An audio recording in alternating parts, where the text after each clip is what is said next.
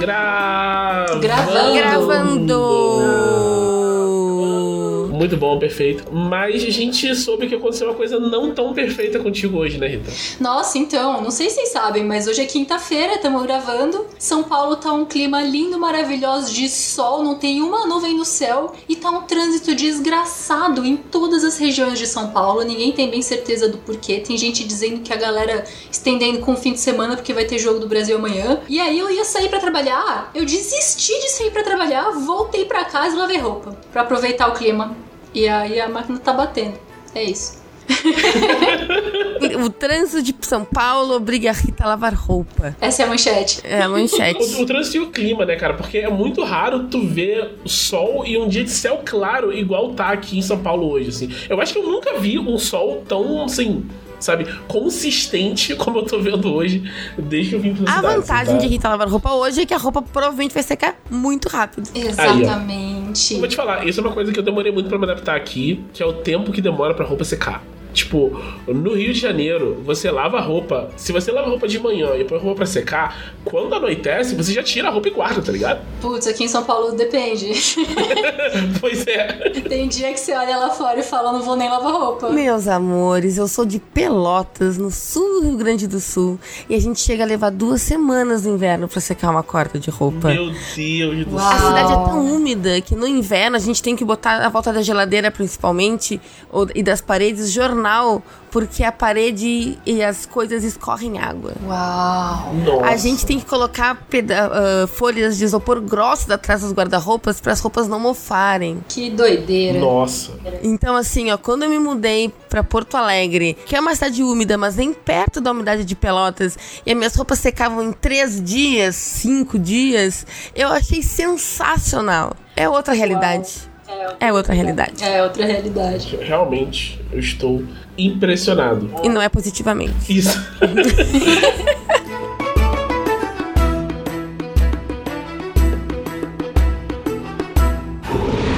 Podcast Dragão Brasil. Meu nome é Thiago Rosa e esse é o podcast da Dragão Brasil, a maior revista de RPG e cultura nerd do país. Ei! E temos hoje aqui comigo Camilo Camino. Eu de volta depois de muito tempo. Saudade de vocês. Né, tenho certeza. O pessoal com certeza sentiu sua falta que volta e meia mandava umas perguntas. Tipo, a gente botava quem ia estar no podcast e uma pergunta: o que a Camila acha de tal coisa? E fica tipo, a Camila não tá aqui, gente. Tem que aproveitar quando eu tiver. Fiquem ligados lá no grupo da, da Dragão, que quando tiver meu nomezinho lá, vocês podem fazer perguntas pra mim. Além disso, temos hoje Rita Isaka. Olá, queridos e queridas ouvintes da Dragão Brasil. Eu fui summonada pra falar de anime. É, hoje. Hoje. Uma coisa que você já faz em outros podcasts também, né, Rita? Sim, tô lá no Anime Spheres falando de anime também. Vamos gravar res- a- essa semana o episódio de Nausicaa do Vale do Vento. Nossa, pô, isso é muito Vai ser bem. top, porque eu sou a única pessoa que leu o mangá inteiro que eu conheço. Olha. Eu vi ele inteiro na, na USP, eu quase. Quase comprei na feira de livro da USP. Eu fiquei de olho assim, cara, quer saber? Não. E, e sabe o que eu levei no lugar? E no Yasha. Eu devia ter comprado. Olha, Nausicaa completa são sete volumes. Ia ser um investimento mais barato no final das É. contas. Arrependimentos. É verdade. Vamos lá pro nosso bloco de notícias. Coisas que estão acontecendo essa semana. Vocês vão estar ouvindo esse podcast provavelmente na semana seguinte que ele está sendo gravado. Então, algumas dessas notícias não vão ser coisas novas, já terão acontecido. Mas de qualquer forma, são coisas interessantes que é legal você saber. Como que vai estrear na, na sexta-feira, dia 9 de dezembro, um anime de Dragon Age na Netflix, chama Dragon Age Absolution, e tudo leva a crer que ele tem relação com um- o último livro que saiu de Dragon Age, que é o Dragon Age The Winter Nights, que é uma coletânea de contos, e com o próximo jogo, Dragon Age Dreadwolf, que vai soltando, tem soltado várias migalhas ao longo do ano, assim, tipo, bota uma imagem, um vídeo de 30 segundos, uma fala, mas tipo, algumas coisas sobre o jogo nós já sabemos. E se você curte Dragon Age, além do Absolution, tem na loja da Jambô dois romances de Dragon Age, o Dragon Age Trono Usurpado, que é o mais antigo, e o Dragon Age O Chamado, que foi lançado agora na CXP. Eles são dois romances relacionados se passam antes do primeiro jogo da série, o Dragon Age Origins. O Dragon Age Chamado, inclusive, é, pega um dos meus personagens favoritos, que é o Duncan, e você vai acompanhando ele e descobre como ele vira o cara irado que você encontra no Dragon Age Origins. Além disso, a Camila tinha um negócio pra falar do Victor Lucky. O Victor Lucky, isso já vai. Vocês já, talvez já tenham visto, né? Quando chegar esse podcast, porque a gente costuma gravar o podcast na semana em que ele sai, e este podcast está sendo gravado na semana anterior à sexta-feira que ele sai. Mas o Victor Lucky lançou um vídeo incrível de Gatal de fim dos tempos que todo mundo precisa ver. Então corram lá no perfil do Vitor Luck e procurem esse vídeo, porque vocês não vão se arrepender. Tá sensacional. Como tudo que o Luck faz. Né? Como tudo Lucky que o é um Luck faz, ele é o melhor, incrível. não adianta. Tivemos uma outra notícia que é o lançamento do Marvel's Midnight Suns, que é um jogo da Marvel estilo XCOM. Ele está disponível em praticamente todas as plataformas por um preço extremamente alto que ninguém consegue pagar. Quanto é que tá? tá 350 para PS4.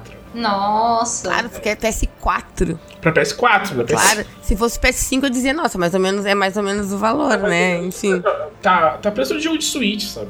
Tá- Nossa. Exato. Não- E preço de jogo de Switch a gente já reclama que é muito caro. Sim, é Ma- Marvel aprendendo com a Nintendo, é isso? Né? Tá, tá brabo. Tá É a Disney aprendendo com a Nintendo. É, Foco. É. vamos, vamos esperar. Vamos falar muito mal da Disney ainda nesse podcast. Com certeza vamos. Mal posso esperar.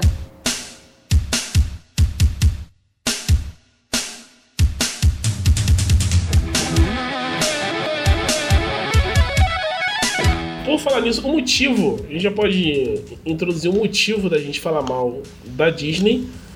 É, e o motivo desse podcast é uma coisa que foi pedida há muito tempo. Né? Nesse, as pessoas clamam nas perguntas desse podcast, clamam por isso no Twitter.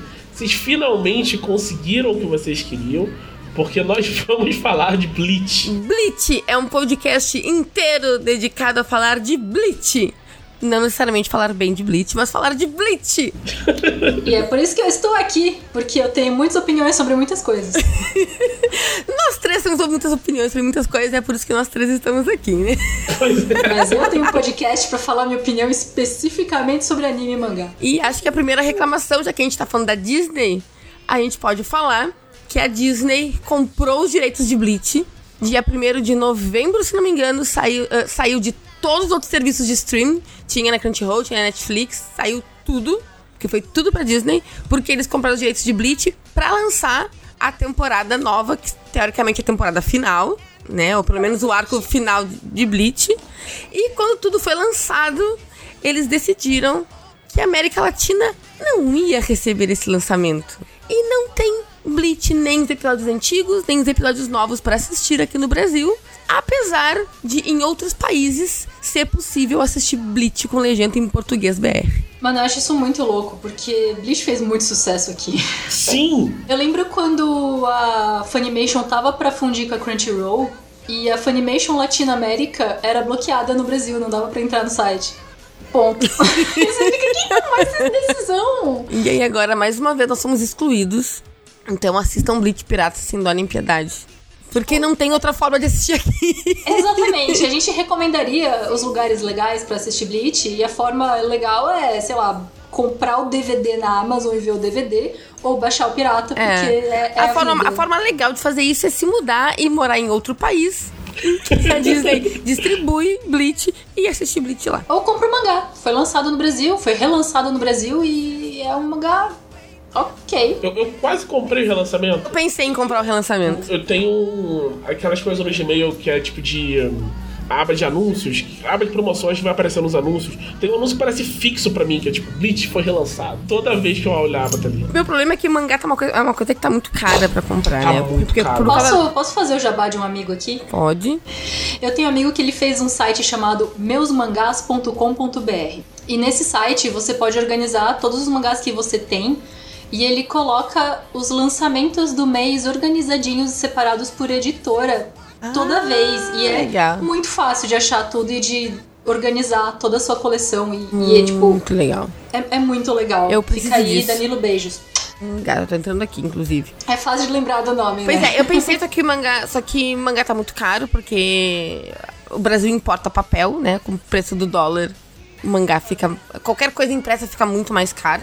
A JBC até parou de imprimir o valor do mangá na capa, porque eles estavam tendo que recoletar pra lançar com a capa. Mano, um caos. Flashbacks, Nossa, flashbacks dos anos anos 90.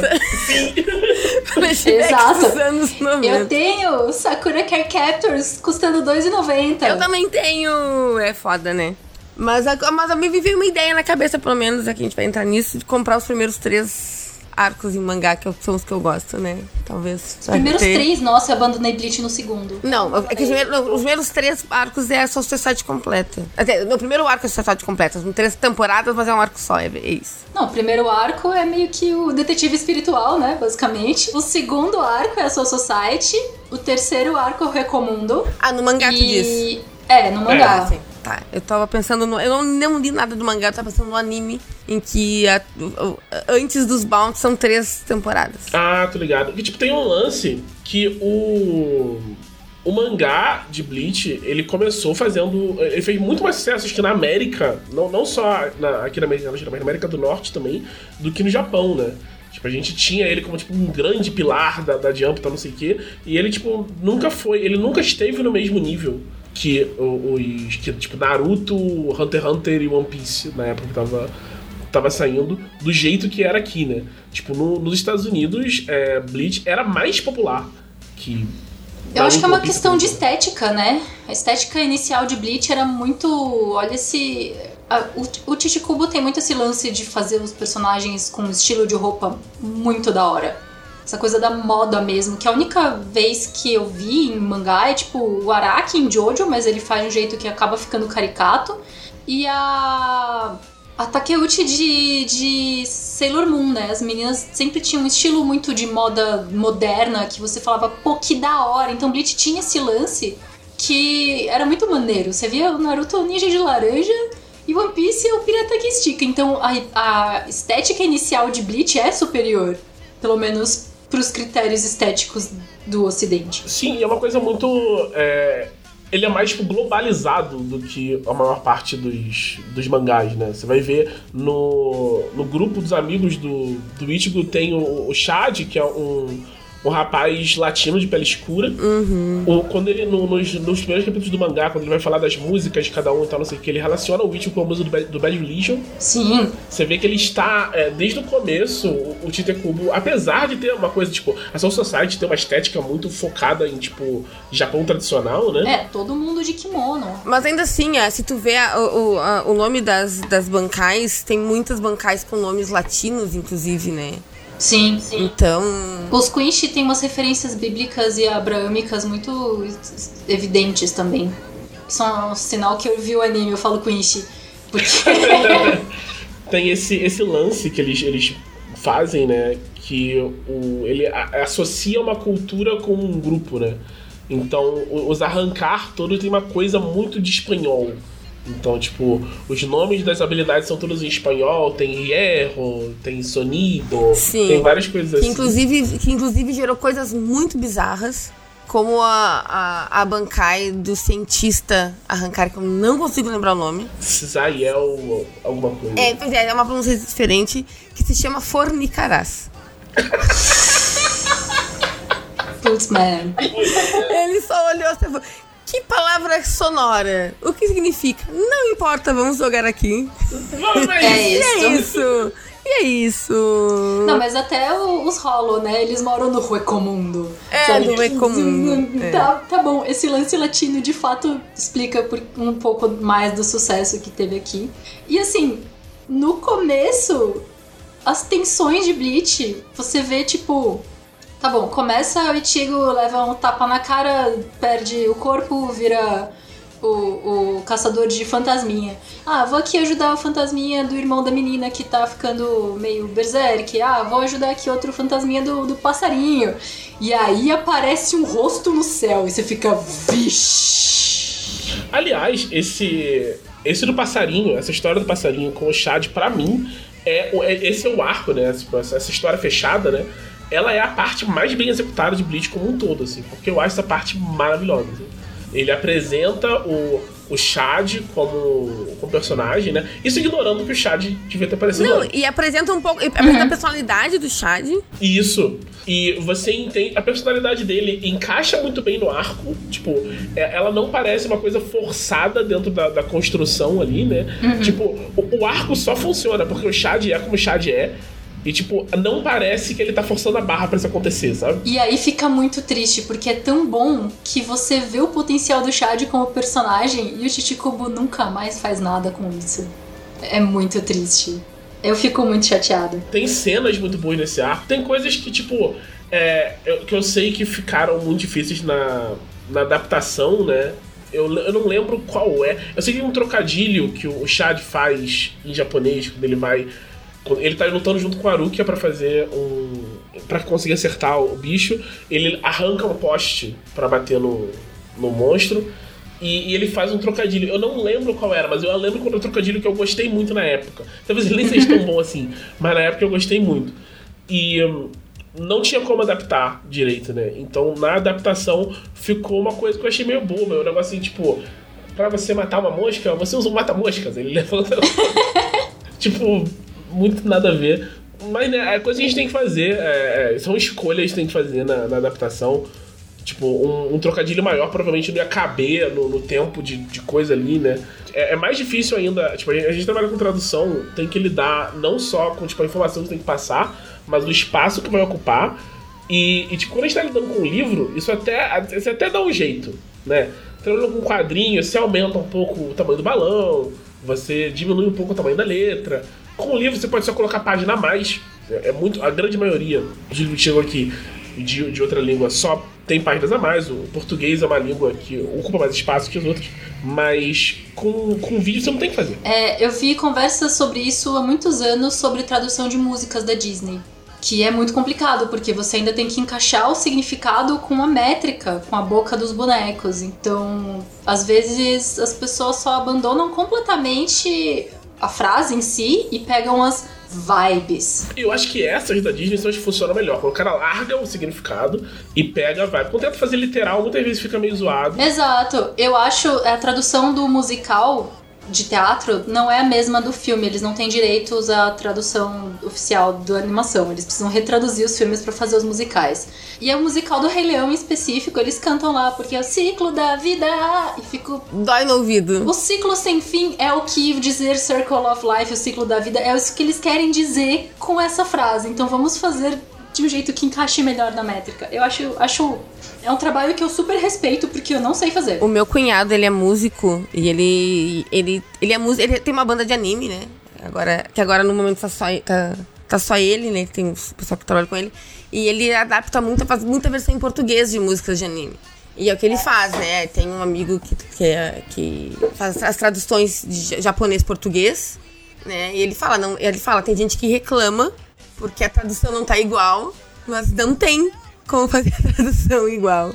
Senão a música fica sem sentido, fica sem rima, fica sem métrica. E porque o japonês é uma língua muito sucinta, né? Então fica, é muito complicado. Fica completamente diferente. Então é isso, é pegar a ideia do que ele queria dizer, pegar a vibe. Eu amo a versão de Alonso que ele fez, inclusive. Amo, amo, amo, amo em português.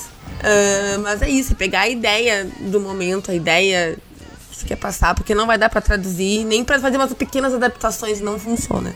Só não funciona. Não, mas voltando pra Bleach, é, tem várias decisões de tradução que.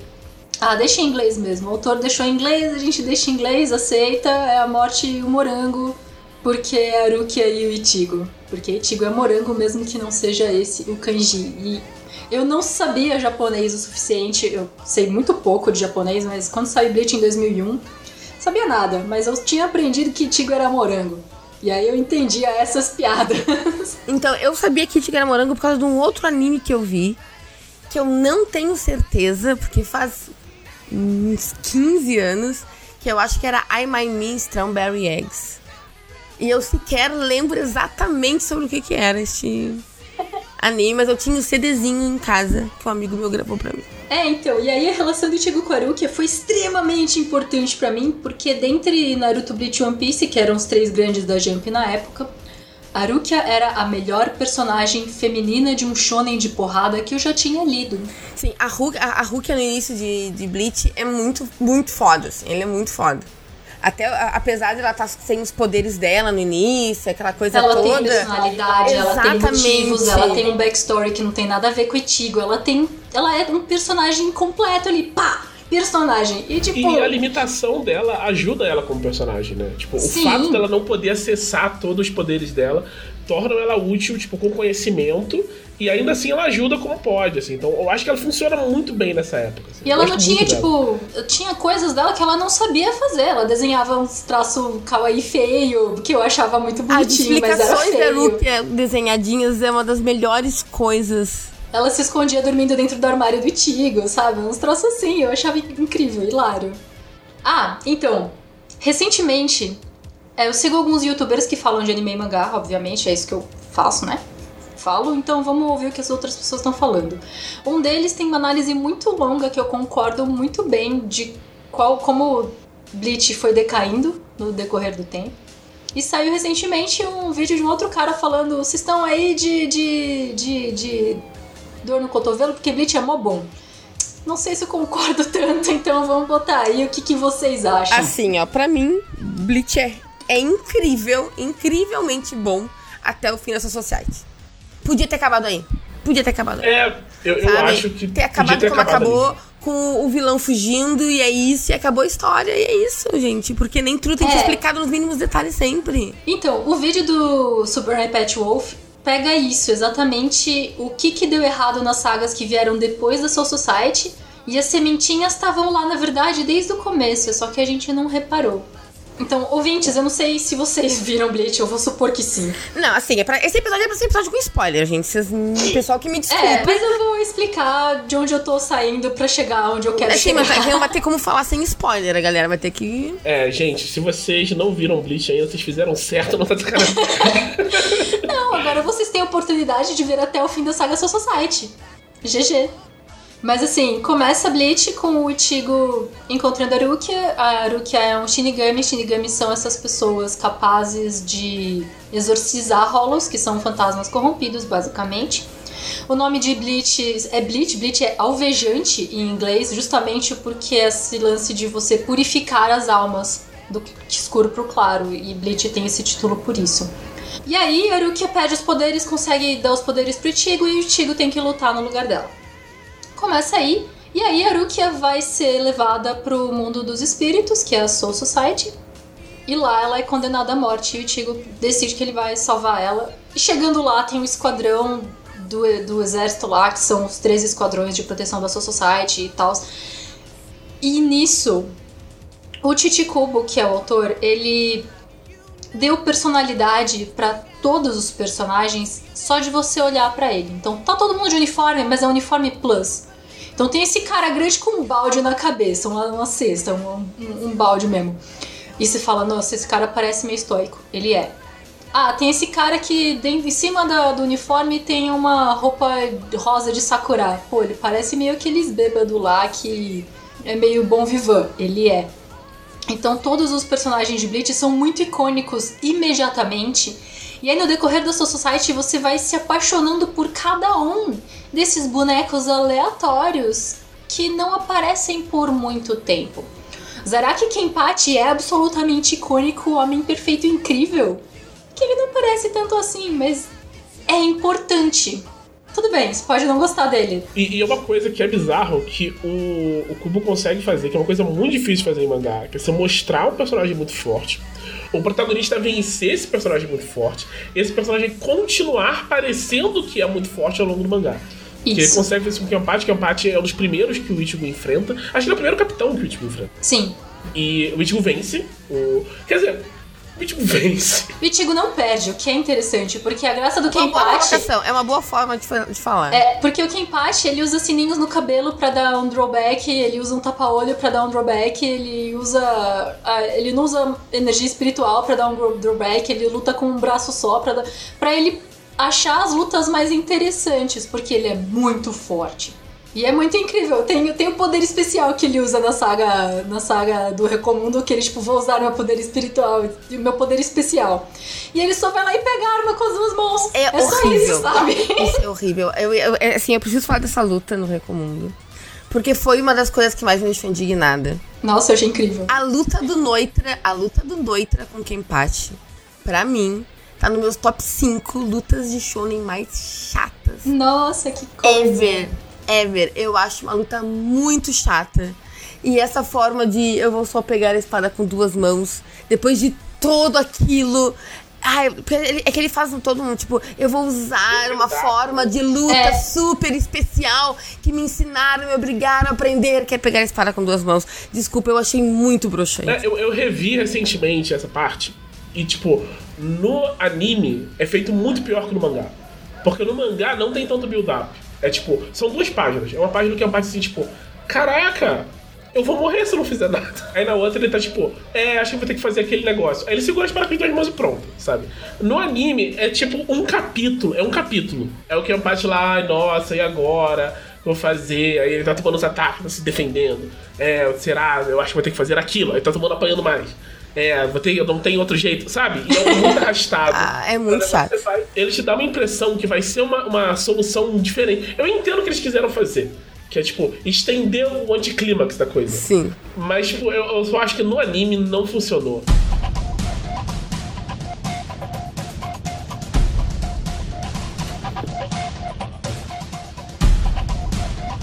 Tá, o meu argumento, primeiro, que eu só li o mangá. E segundo, que uma das piores coisas de Bleach é que todas as lutas principal. Grande. 95% das lutas é o cara ganhando com um poder que você nunca viu antes. Então o Kenpachi só pegar a espada com as duas mãos foi muito refrescante, sabe? Tipo, ah, claro, sim. Fez muito sentido, me deixou feliz isso. Não, e assim, e aquela luta com Noite, ela foi muito estendida. Ela deve ter durado uns seis episódios, já- já pelo não sei. Ela durou no mínimo uns cinco ou seis episódios. E foi muito cansativa. E eu não aguentava mais aquela luta. Ah, ninguém aguenta os 5 minutos de explosão de Namekusei, eu É, pois é. Aí tava, tava- é muito histórico assim, eu tava eu, ia- eu tinha uma mesa de RPG pra jogar. E aí eu tava vendo um último episódio de Blitz antes da mesa. Bem assim, tipo, ok, dá tempo de terminar esse episódio e jogar a mesa. E tava indo pro final a luta. E eu, caralho, eu vou conseguir terminar a luta antes de começar. Eu tava fazendo maratonando, né? Eu, eu vou conseguir terminar essa luta chatíssima antes de ir pro, pra mesa de RPG, graças a todos os deuses. E aí acabou o episódio e a Trunusa não terminou. E eu saí puta. eu saí puta. E aí eu tinha uns amigos meus da guilda que estavam acompanhando, tava, que já viram Blitz todo e estavam acompanhando o meu acompanhar. Até eu quero mandar um beijo especialmente pro Kazu e pro Cloud, que acompanharam comigo o Blitz na guilda e ouviram todas as minhas reclamações. Eu saí esse dia tão puta com o episódio, eu saí do episódio direto pra meta, já tava todo mundo online esperando. E eu entrei na chamada porque um dos meninos tava lá, o Kazu, e comecei a- jogar em cima dele todo o meu ódio, a minha raiva e o meu rancor por aquela luta estúpida. E falei, falei, falei, falei, falei, putaça sem parar até tirar aquilo do meu peito. E, e sabe o que é pior? É- Essa luta, é- essa luta, na real, elas são tipo mais seis lutas uma dentro da outra. Porque começa o Ichigo lutando com o Green John. Aí chega o Noitra e interrompe a luta. Não, chega. Aí o Ichigo tá perdendo, aí a Nel se mete. Aí chega o Noitra e toma o lugar do Green John. E aí. Não, a, Ne a. Nel se mete, se mete depois que o Neutra chega, porque é contra o Neutra. Neutra, É, tá. porque é o Neutra que bate nela, porque é- Isso. foi ele que jogou ela lá, que tentou matar ela lá. Pra... Inclusive, a gente não vê mais a Nel pelo resto da Não, não. Ela é muito legal, ela é muito foda. A Nel, a, a- pra mim, nesse arco, ela é muito uma tentativa de refazer a Rukia no começo, sabe? É ela é muito diferente, ela é muito diferente da Rukia, porque, tipo, em termos de personalidade e tal, mas a função dela na história é, tipo, é uma personagem feminina que é to- totalmente separada do protagonista, mas contribui pra história do seu, do seu- contribui pra missão, né? Não pra história. Contribui pra missão da sua própria forma. Ela, tipo, conhece caminhos, não sei o quê. Ela não ajuda em batalha. Eu não acho que a Nel é um personagem bem construído sozinha, porque ele, que ele lance da memória. Tipo, ah, a personagem aí desmemoriada, quando eu precisar dela pro, pro, pro plot, eu tiro a- o, de onde ela veio do cu, sabe? Não parece que. É, Esse é o problema do, do- dessa fase do Rio com o Mundo, né? Que ele, tipo, ele tá tentando reutilizar as mesmas. É é uma coisa que já tinha sido aposentado sobre o Cubo antes, né? Ele resolve problemas criando mais personagens. E chega uma hora que você tem personagens demais. Esse lance que você chega no mundo novo, tem esses trocentos mil personagens e o Ichigo vai ter que lutar contra eles pra resgatar a princesa na torre, que é a saga Soul Society, se repete em todas as sagas. É, esse é a pior parte de Bleach. É pior que Cavaleiros do Zodíaco nesse aspecto. Porque é isso, a gente vai ter que atravessar as 12 casas pra salvar Atena. É isso. Então na saga Recomundo tem todos os Hollow pra gente salvar a Ainoi.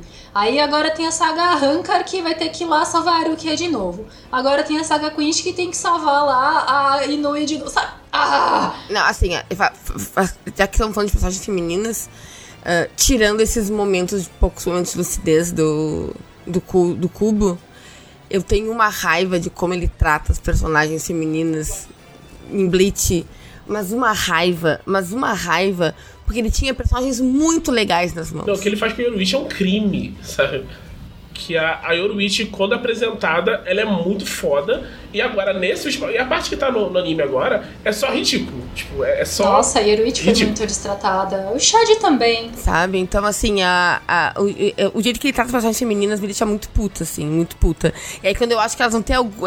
Eu tava assistindo, quando eu achava que elas iam ter algum momento legal, ele ia lá e tirava o doce da minha mão. Eu sou apaixonada pela Matsumoto. Ela é muito legal. Eu acho ela muito legal. Eu acho a relação que ela tinha com o Gin muito legal e foi explorada de uma maneira muito ridícula.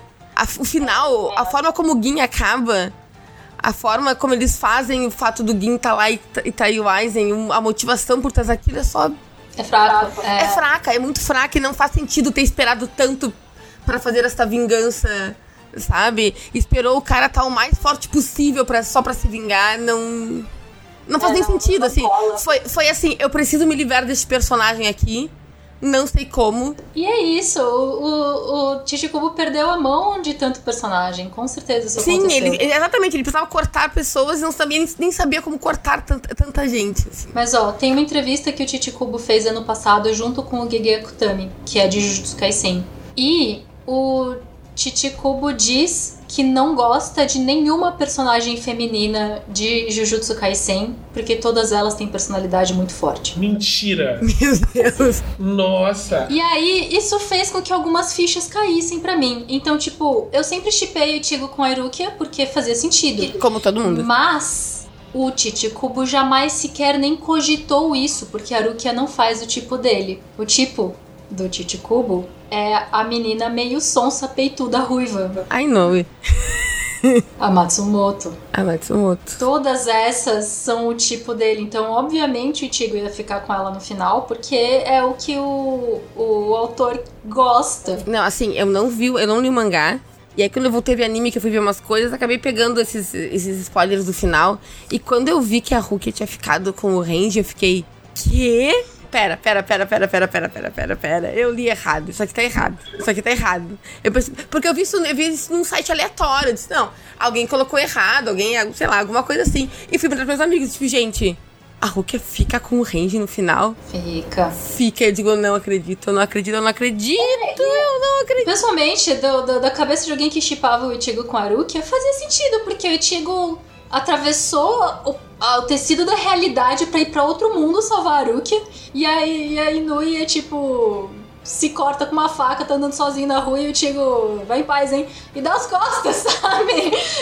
Exatamente, não, é- não faz sentido. Na verdade, no início, eu chipava a Inoue com o Ishida. Eu também. Porque aí, porque quando eles vão pra Soul Society, que eles caem juntos lá, tem toda a questão deles se conhecerem, do Ishida querer proteger ela, e ela fica meio assim, tipo, olha, ele tá preocupado comigo, sabe? E eu achei que ali ia ser uma abertura pra ela perceber que, ok, eh, eu não- talvez eu não tenha sentimentos tantos sentimentos assim pelo Ichigo e eu posso encontrar uma pessoa que vai me corresponder já que o Ichigo não me corresponde, sabe? Eu achei que ali era o primeiro passo pra isso e aí depois ele só abandonou isso. E aí você começa a ver os padrões do Chichikubo escorregando. Então ele cria personagens que são interessantes, com um potencial bom, mas o potencial não é realizado. Então você fala, tá bom, então qual que é o próximo passo? as lutas. E as lutas a mesma coisa, você tem umas espadas com sistema de magia muito da hora, muito curioso. O, o tem um lance, que é uma coisa que o Mother Basement comentou no último vídeo de Bleach, que ele não explica os negócios.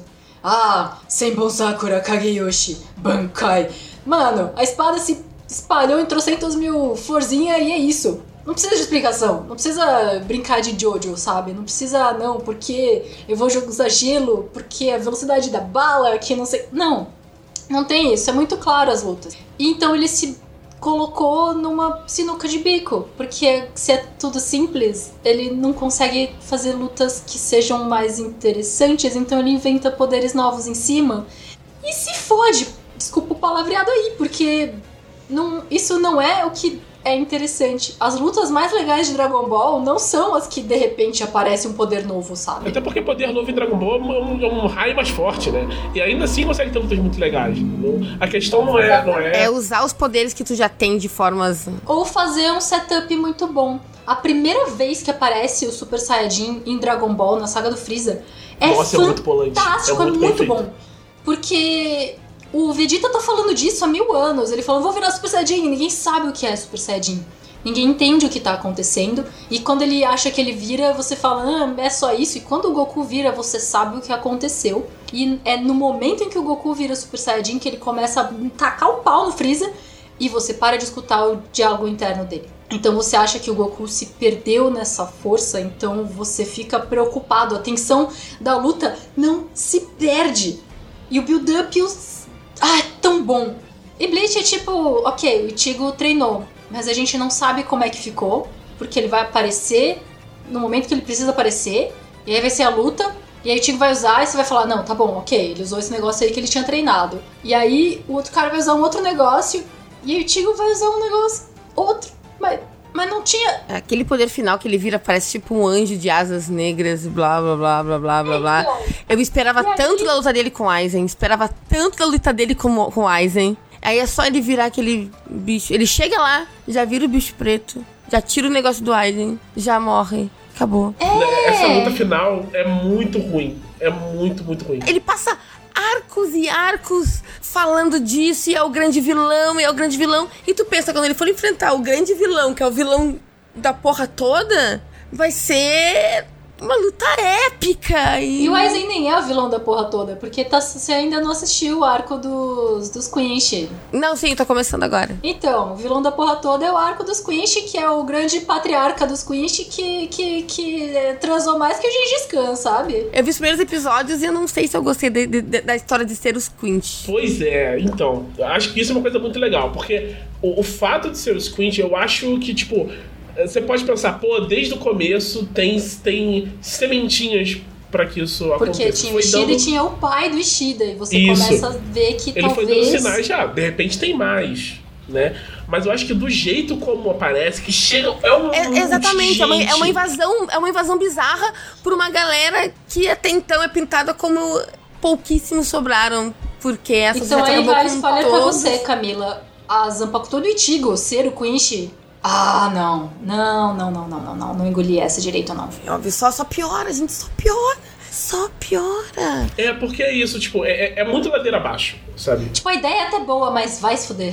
Não, assim, ó, a, porque assim, ó, a, a, temporada aquela que do Ichigo sem poderes, que ele vai atrás daqueles outros poderes que tu tira de dentro de ti, que eu não consigo lembrar o nome, a minha memória é péssima. Os Fullbring. É a coisa mais ah, idiota da face da Terra é idiota, não faz sentido, é chato pra caramba e não existe nenhuma explicação pro Sado tá ali. Não só o Chad, mas o próprio Itigo. O personagem se perde completamente ali. O Itigo era o primeiro a proteger, ele era. Ele... Porque assim, o Itigo é um personagem horrível porque ele não tem motivação. Ele não quer ir para lugar nenhum, ele quer proteger pessoas, mas ao mesmo tempo ele espanca todo mundo na escola. Qual, qual, qual, qual que é o lance dele? A definição dele na primeira saga era tipo: é esse menino delinquente que anda sozinho, vê fantasmas, mas ao mesmo tempo ele tem trocentos mil amigos, todo mundo gosta dele, ele quer é, proteger não, todo mundo, ele é a, legal. A definição dele na primeira, no, no primeiro, nos primeiros volumes é Tite Kubo gostou de Yu Hakusho. E aí Mas no o começo, Yusuke o Yu dele. Hakusho era um delinquente, o Yusuke era um bostinha, ele teve que aprender a querer proteger pessoas. Demorou pra isso acontecer. O Yusuke é muito mais bem construído. Não, mas assim, o- é que o Yu Hakusho não tem nem comparação, né, gente? Vocês Então, querendo o comparar lembra mais o Seiya. um mousse de chocolate com um pedaço de bosta no chão, desculpa. Mas ó, o Ichigo me lembra mais o Seiya, porque o Seiya era o, o, o, o cara de camiseta rasgada, calça jeans, ele é o boyzinho. Põe armadura, ele é o cavaleiro perfeito. É Mas verdade. é verdade, é verdade. E- e- o, o Ichigo, o Ichigo sem, sem ser Shinigami é um trombadinha, ele vira um Shinigami e ele vira a pessoa mais maravilhosa e incrível da face da Terra. Vamos E, salvar a tipo, vida de todos. A graça de Cavaleiro Zodíaco não é o Seiya, sabe? Ah, por favor, né? Eu sei, é irritante para um caralho. Desculpa, eu não gosto do Seiya, gente. eu não- Ninguém gosta. Mas a real é que ninguém gosta. Ninguém gosta, as pessoas falam que gostam, mas elas não gostam. Exatamente, mas no começo tem todo esse embalo, você se apaixona pela Ruki, você entende esse- essa, essa inércia da história. Então no final da Saga Soul Society, ok, salvamos a Rukia. Putz, agora tem que engatar a inércia de novo pra salvar a Inui. Até que vai, o arco do Recomundo. Até que ok, porque as melhores lutas de Bleach, na minha opinião, são a primeira luta contra o Kenpachi, porque ela é muito da hora. A luta contra o Grimjow, a luta final. Eu gosto muito da luta contra o Grimjow. É muito E a boa. luta do Urukiora, porque mesmo que o Power Creep seja completamente zoado, o emocional lá é muito bom. Sim, foram lutas que foram gostosas de acompanhar. Exatamente, pra mim, top 3 lutas de Bleach. Então a saga do Recomundo vale por conta dessas lutas, mas. Ah, será que vale mesmo? E eu fiz uma coisa muito errada na saga do Recomundo. Muito errada. Ah, eu já sei Que o que você vai falar. foi. Que foi. Chipar a Inoue com o Kyo. Ah, nossa, eu chipava também. Eu acho o Urukiora mais legal do que Porque Ishida. eu chipo pessoas o tempo inteiro e aí foi muito fo- mais forte do que eu.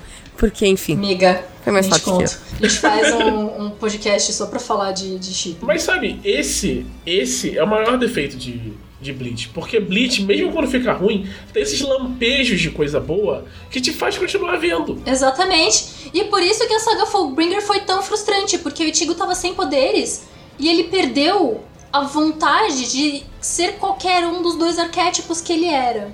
Ele não quer nem ser o bad boy, nem ser o primeiro a proteger. Então, tá, e aí vai pra onde? Aí chega esse brodinho aí e fala: Não, porque você tem que voltar a ser o que era. Caralho, Mufasa, foda-se, sabe? Não, e, e tem um poder, o pior poder de Bleach tá nesse arco do Fullbring, que é a mina, que ela tem um sapato. Quanto mais sujo o sapato dela Nossa, tá, isso é mais horrível. dano dá o chute dela. Isso é horrível. Isso é horrível. Isso é só horrível. Isso é só horrível. Mas pera, a mina Gyaru é nesse arco? Hum, eu acho que É é. a menininha da, ca- da casa de. de- É a que tem a casa de boneca, a casa né? de boneca. A a estética dela é muito legal. É, é difícil achar Gyarus legais por aí. O poder dela é legal também. Mas, tipo, eu não lembro direito. Eu já tava lendo um capítulo por semana. É uma mina que é toda desconfiada de tudo, fica mais nas, nas sombras. E aí, quando o Ichigo vai treinar com ela, a gente descobre que o poder dela é as botas. O objeto, porque tem um objeto, né? O É. objeto dela é as botas. E quanto mais sujas elas ficam, mais poderoso é o chute dela. Sabe o que é pior? Eu vi isso e falei, isso aqui é sacanagem. É, O poder dela é outro, né? Eles fazem isso às vezes. O, o, o Gin fez isso. O Gin falou que o poder dele era um, o poder dele era outro. Falei, em algum momento. O Aizen fez isso. Tá? O Aizen fez isso. O poder dela de verdade vai aparecer em algum momento. E não. Inclusive, o Aizen. O Aizen na saga Soul Society é muito bom. Ele é muito Sim. foda. Ele é muito foda. Você tá lá indo salvar a Irukia, ok. Mas ela foi condenada à morte por um motivo e tem toda uma conspiração e tem um mistério e ele é muito bem desenvolvido nesse aspecto que cada pista que você pegar você ficava, "Ah, nossa, que da hora, o que será que isso significa? E tu não desconfia do Aizen. É. É. E o Chichikubo nunca mais consegue fazer isso. Nunca mais. Ah, não, porque o- os Quinch, não sei o que lá, você fica. Não ah. teve construção nenhuma, meu amigo. Não é nem isso. dá até- se você, é porque como ele fez é, mudando coisas retroativamente, né? não- você não chegou nessa parte ainda, mas a mãe do Tigo é um Quinch. A minha. Ela A Camila não sabia disso. não sabia disso. Você liberou os spoilers aqui. Não, amiga. não, não tem problema. Não tem problema, mas meu Deus, a coisa só É piora. isso, o Chichikubo vai retroativamente mudando o próprio canon. A coisa só E piora. aí, os mistérios, você fica tipo, ah, então foda-se a coisa nova que vai aparecer, porque ela pode. As coisas podem mudar de ideia daqui a dois minutos, porque nada importa. Nada importa. Cara, eu queria muito que tivesse vídeo gravado, tipo, tivesse fazendo esse podcast ao vivo pra vocês verem a cara da Camila quando soube isso. Foi impagável. Eu vou, eu vou lembrar esse momento pro resto da vida. Porque foi, tipo, uma decepção tão flagrante, tão sincera. Muito sincera. E esse é o efeito que É Bleach que às vezes assim, ó, é que assim. que é? É que eu achei num ponto em que eu achei que o Bleach não tinha como decepcionar mais. E aí, Não. tipo, vai lá e prova que tem. chegamos no que, na minha opinião, é a pior parte de Bleach. Que o Ichigo é todas as raças e todas as classes do sistema. Todas elas. E eu fico puta. É pior que a espada do Inuyasha, sabe? Tem que rir, porque né, se a gente for você pegar as coisas, a gente vai chorar e sentir só ódio. É isso. E é tipo, o Ichigo é meio humano, meio, meio Shinigami. Tá bom. Mas ele também é meio Hollow. Não, tá bom, mas ele também é meio Arrancar. Tá bom, mas ele também é meio. Cara, Isso. essas coisas não somam um, sabe? E ele é Fullbringer. Ele é Fullbringer. Ele é também. Fullbringer e ele também é Quinch. Mano, ele só não é aquelas. É alma é, artificial que o Gon é, sabe? É a única coisa que ele não é. Ah, como é que é o nome O disso? Das almas artificiais? É, tem um nome pro tipo de coisa que o Kon é. É, tem um arco disso no anime, mas eu não vi porque eu não li o mangá. É Bounto. É a saga Bounto. É. É a saga Bounto? Isso, isso é o Balton? É. Alguém decidiu que. Nossa, tipo, isso só ficou muito pior na cabeça, que eu não lembrava disso. Alguém decidiu que, tipo, o, o, o carinha, tipo, o, o bichinho de pelúcia, que é o alívio cômico, devia ser, tipo, expandido e transformado numa raça de antagonistas por um arco inteiro. Isso. A saga Bounto inteira é filler. Pra depois. E o, o arco inteiro é filler. É. Pra depois ser abandonado, porque o com praticamente não aparece o resto do anime inteiro. É. Ele só aparece naquele finalzinho pós-música de encerramento, com aquelas coisinhas, tipo, ah, coisinhas do Shinigamis, acabou. É. E aí é meio triste, porque o Chichikubo cria personagens que são interessantes, ok, Saga Soul não sei vocês, mas eu lembro o nome de todos os capitães e subcapitães de quase todos os esquadrões, sabe? Eu vi Bleach quando saiu. Então, ó, o anime é de quando? O anime é de 2004, a gente tá falando de 2004. Eu lembro, mas chega no, no, no, no Recomundo eu lembro um e outro, chega nos Fullbringer eu não lembro de nenhum, chega nos Quinch eu fico, ah é, né? É, eu lembro de várias coisas porque eu vi agora, né? que acontece? Lá por setembro, o Thiago teve mais uma de suas crises de vou falar mal de Bleach no Twitter. que é bastante comum. E aí ele falou, não sei o quê, vou mestrar uma mesa de Bleach. E eu já tava há tempos com vontade de pegar e volta, porque eu só tinha visto até o final da, da Soul Society, começou os Bounty, abandonei isso lá em 2005, 2006, né? E aí eu digo, tá ok, vou pegar pra ver, pular os filler, porque foram os filler que me fizeram ir embora, né? E vou pegar pra assistir.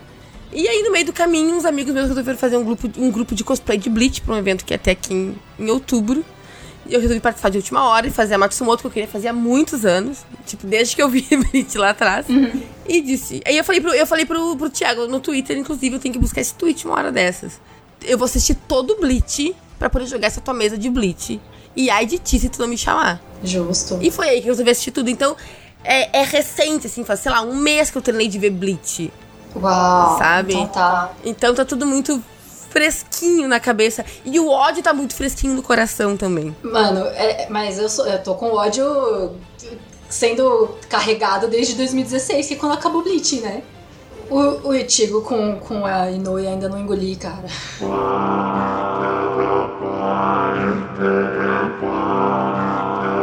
Mas tem uma coisa curiosa sobre por que Bleach foi cancelado que eu gosto de mencionar sempre que o assunto é, é, é trazido à tona.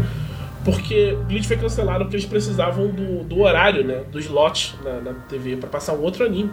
E esse anime é o spin-off do Rock Lee. De Naruto. Caralho. o nível que a coisa chegou. Sim, porque tava muito, muito arrastado na época. E aí, esses personagens mó legais do começo, que quando eles aparecem nas sagas adjacentes, parece meio que fanservice só. Que ele tá lá só pra gritar Bankai, Senbon Sakura Kageyoshi, Byakuya Rosbando e ir embora.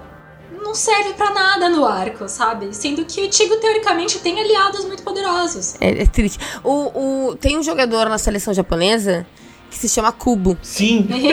E aí o meu marido marcou eu e o Thiago e o Kitsune pra nos contar que tem um cubo na seleção japonesa, né? E a minha resposta foi, ou seja, ele vai criar algumas jogadas maravilhosas no início e desandar até o final depois. E sabe o que é melhor? Assim que ele foi substituído, o Japão começou a ganhar. Uau! exatamente, exatamente. É, é, não, é muito, é muito ódio no coração, assim. É, a, a, a saga dos Fubrinha eu não consigo engolir ainda, assim, ó, porque não teve nada de bom de lá. Assim, ó, não tem uma coisa boa que tu consegue tirar dali. Não tem um momento que eu, que eu parei e pensei, isso aqui é legal. Não, não tem nada legal, mas esse arco serve pro Ichigo sair da estagnação dele. Só que ele chegou nessa estagnação dele à toa, sabe? Sim, porque tu pensa assim, o ritmo que a gente conheceu em todo o resto de Bleach não ia só desistir, tipo, ok, perdi os poderes, desisti, estou triste por isso. Ele ia Exatamente. atrás de uma maneira de resolver isso por conta própria. Ele não ia ficar parado esperando alguma coisa acontecer. Que é de novo o que aconteceu com o Seiya. Ó, quando acaba a saga de, de Hades em Cavaleiros do Zodíaco original, o Seiya é empalado vivo, sobrevive e fica é, paraplégico. E aí você tem o filme do Prólogo do Céu, que é contra Apolo e Artemis, e o Seiya tá lá parado, letárgico, até que ele decide levar o poder do cosmo e curar as pernas do Lero Lero. Esse filme flopou tanto que não é mais canon. Não existe mais essa parte. Não, mas era vocês assim, quando saiu, quando anunciaram que ia, ter, ia sair a continuação de Bleach e tudo mais, e ia continuar, enfim, eu pensei, ele vai resolver as merdas que ele fez no mangá. Ele vai ver que não colou, que não ficou legal, e vai mexer em alguma coisa. E só piora. Isso aqui é pior. Tem uma galera que viu todo o Bleach e tá super gostando dessa. Porque o traço do Titicubo é muito bom e a animação de Bleach 2022 é muito bonita. Exatamente. E as pessoas as pessoas estão confundindo uma animação bonita com um anime bom e não é a mesma Isso. coisa. E as pessoas estão, sei lá, relembrando sentimentos de 15 anos atrás, quando terminou essa bodega. E, e é muito mais nostalgia. Nostalgia, mas nostalgia é um sentimento muito forte. Gente, não, é bom. eu, eu vi. Eu vi Pessoal, o primeiro capítulo. não é O bom. primeiro capítulo dessa hoje. Né? Eu fui ver antes daqui, tá? Porque eu tava me recusando a a fazer, tipo, não vou piratear pra ver Bleach. Mas vi. Eu vi hoje. Inevitável. E o começo, tipo. é- ele, ele é horrível, tipo, ele, ele apresenta dois personagens novos só pra tipo, quase matar os dois. Mata a menina primeiro, pra dizer. "Ah, Foi horrível. Aquilo foi horrível. horrível. Mas aí começa a aparecer os personagens que a gente conhece. Cada um tem seu momentozinho, mostra o nome e tal. E começa a tocar number one quando o Beat If aparece. you wanna see some action, gotta be the center of attraction. Apesar ah, de tudo, nessa hora eu me senti, eu me senti me arrepiando. Eu também, eu me animei muito. Porque começou, começou com aqueles dois. Aí ele trata aqueles dois daquele jeito no começo. Eu pensei, eu não acredito que ele vai começar assim, eh, essa merda. Eu não acredito que vai começar assim, essa merda. Vai começar assim, essa merda. Aí tu bate aquela leve decepção de tipo, por que eu tô fazendo isso comigo mesma? E aí, quando aparece a galera e aparece um por um, fazendo alguma coisa muito foda, e com um nomezinho embaixo, tipo, vamos relembrar quem é este personagem, e a música no fundo, tu pensa. Que troço legal! Eu esqueci o que ele fez cinco minutos atrás aqui. Porque eu acho que agora vai engrenar e vai ficar muito foda. Não. Ele te ilude. Chitekubo te ilude. ele te ilude. E aí, é, a saga Fullbringer, inclusive, me lembra outra coisa. Que ela tem a mesma energia que Burn the Witch. Isso é muito verdade. Burn the Witch é. O Bandelwitch está salvo aqui pra eu assistir. E pela cara da Rita, eu não vou assistir. Ó, imagina, no cenário de Bleach existem outras culturas, outras sociedades mágicas que não estão no Japão. Então vamos brincar de Harry Potter, só que ruim. E tipo, é, visualmente, Burn the Witch é bonito. Também esse é o negócio. Ainda é o character design do, do cubo, tem os cenários, tem uma coisa, uma vantagem grande que Burn the Witch tem em relação a, a Bleach, tem cenários muito elaborados, tipo, umas coisas grandiosas e tal. Tem, tipo, cidade, tipo, é, cidades com uma estética europeia muito bem montada e tal. Então, assim, é muito bonito. Só que é só isso, é só bonito. Esse, é- esse é o problema. E, e não engrena. Esse era, Burn the Witch é muito curto, né? Tudo que tem de Burn the Witch, tudo que tem no mangá, quanto tem no anime, é muito curto. Então eu fico muito com a impressão que, tipo, lançaram só aquilo pra ver se ia ter alguma reação e aí desenvolver. E como não tiveram, começaram esse tease de capítulo, de saga nova de mangá de Bleach, que ainda não anunciaram, mas eu sei que vai ter. Eu sei que vai ter porque eu Vai não mundo de ter, vai ter porque lançou aquele capítulozinho do Boru- Boruto de Bleach. É, mas aquele, aquele é um capítulo que me deixou com muita pulga atrás da orelha. Tipo, começando pela espada do Ichigo. Mano, aquele capítulo me deixou triste, porque é Boruto de Bleach. Nenhuma dessas séries de Boruto de anime deu certo. Porque elas são sempre Ah, não, não. puxando nostalgia e elas não podem ser usadas o bastante pra mudar o canon, a não ser que chegue o autor original e fala mata Kyuubi logo de uma vez. Então, mas essa é a vantagem do Boruto de Bleach. que O Boruto de Bleach seria do próprio Kubo. Ah, ok. Mas eu não sei se teria coragem. A Rumiko Takahashi tava lá no Boruto de Inuyasha. Mas o problema aí é o cubo mesmo. Pois É. é, pois é. Então, assim, não faz diferença. Inclusive, eu preciso falar uma coisa. Eu só descobri que o nome do cubo era cubo quando eu voltei a ver agora. Porque eu sempre achei que era o cubo. Ah, tudo junto. Tudo junto. Aí quando Eu eu, chamo ele voltei, de Chichicubo, então talvez. Comecei ver, porque pra mim sempre foi cubo, cubo, cubo, cubo, cubo, o cubo. Era isso. Aí quando eu comecei, eu peguei de novo pra ver, porque eu peguei pra ver de novo, mas eu peguei pra ver de novo desde o inicinho. Porque se eu vou ver toda essa merda, eu vou pelo menos ter o meu quentinho do coração de ver até o final da- sua society. Ok, então você pegou a parte legal e você. Nossa, uma coisa que Bleach nunca errou. Nunca, nunca, nunca errou foi trilha sonora e abertura. Sim, sim. As aberturas de Bleach são muito fodas. São muito fodas. Muito fodas, assim, só muito fodas. Eu costumo pular a abertura de anime depois que eu vejo várias vezes, né? E Quando eu tô maratonando, principalmente, porque Que é cansativo. coisa atrás da outra acaba sendo cansativo. Mas a segunda abertura e a sexta abertura de Bleach, eu não pulo. Eu me recuso a pular. São sensacionais. Bleach. Ai, Bleach, isso é, isso é uma ponto positivo de Bleach indiscutível, E velho. pega no coraçãozinho, é difícil. E eles usam o som durante o anime de um jeito muito bom também, né? Tem um que eu não esqueço. Isso pra mim é tipo uma das coisas mais bem executadas que tem em Bleach inteiro, que pra mim é um exemplo de storytelling, tipo, já citei em palestra e tudo. Que é quando o Ichigo vai lutar com a. Isso só tem no anime, né? Porque é uma questão de construção da coisa toda. Quando o Ichigo vai enfrentar o Aizen pela primeira vez, o Ichigo chegou fodão pra salvar a Rukia, venceu todos os tenentes e tal. Chega o, o Aizen, ele vai correndo pra cima do Aizen, começa a tocar a number one, ele saca a espada, você pensa, isso, agora, vamos. O Aizen bloqueia a espada dele com o dedo, para de tocar a música e aí ele corta. Essa parte eu fiquei assim, cara, sensacional. A hora que para de tocar a música, o impacto que te dá. Essa parte é muito foda. Essa parte é muito foda. Muito foda. Essa parte do salvamento da Rukia é muito do caralho. Todo o arco da Soul Society é muito bom. E aí você começa vendo os outros arcos, os problemas sérios que o Chichikubo tinha em world building. Porque quando você começa a prestar atenção, a saga Soul Society é toda esburacada. Não, é, o A Soul Society não faz sentido. Né? Cri- criar uma sociedadezinha dos fantasminhas que foram pra, outra, pra, pra além vida, ok. Mas, um, a, gra- a ideia é que os Shinigamis precisam manter o balanço das almas que nascem e das almas que morrem. Esse é, inclusive, todo o conflito com os Quinch, porque os Quinch aniquilam almas. Mas como é que almas nascem e morrem dentro da Soul Society? É porque isso é bizarro. Tipo, se a Soul Society fosse habitada exclusivamente por pessoas que morreram no mundo na Terra, sabe? Ok, funcionaria. Mas explicitamente não é assim. Exatamente! Não faz sentido serem almas que precisem comer e de dinheiro. Por que, que a Rukia nasceu no- na favela? Por que, que tem Aí assim, ó, favela? aí tem as almas lá, as, as almas que morrem vão pra lá, e almas que já nasceram lá e são de lá. E isso não faz nenhum sentido, assim. E elas eu podem desisti. crescer, envelhecer e É, morrer de velho. Eu, eu, eu desisti de entender como funciona essa. Tipo, eu, dec- eu decidi, eu decidi ignorar e não pensar em como funciona o mundo fora de dentro da, sol- da, da- da- da- do quartel-general, assim. O mundo Sim, lá fora. sim. Eu, Mas eu é não que vou se você entender. explicar, é possível matar uma alma porque ela se torna partículas que viram o cenário, que é uma desculpa que eles usam. Mas de onde as almas vêm, ninguém explica. E ok, eu não sou o tipo de pessoa que precisa de explicação pra tudo. Eu não, não- veja bem, queridos ouvintes, não sou.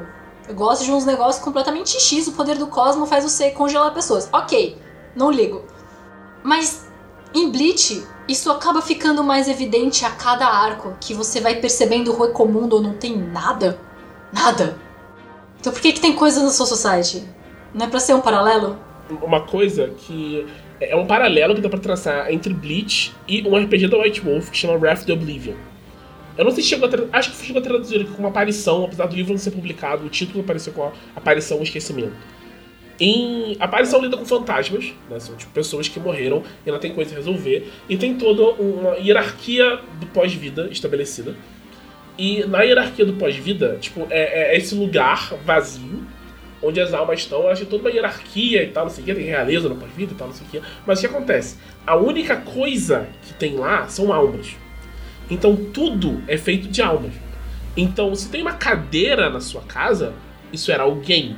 É uma alma de alguém que foi moldada no formato de uma cadeira, de um tijolo, de uma coisa assim. Então, a Soul Society tinha sido explicada que tinha, era essa pegada. Se as pessoas desis- desistissem de manter a forma física, elas viraram partículas de espírito e viraram parte da mobília. Então, isso é muito bizarro, porque, tipo, eu consigo aceitar isso de boa. Não é RPG de horror igual a Aparição, que Aparição, quando eu li o livro básico, eu tinha uns 13 anos, eu fiquei uma semana sem dormir.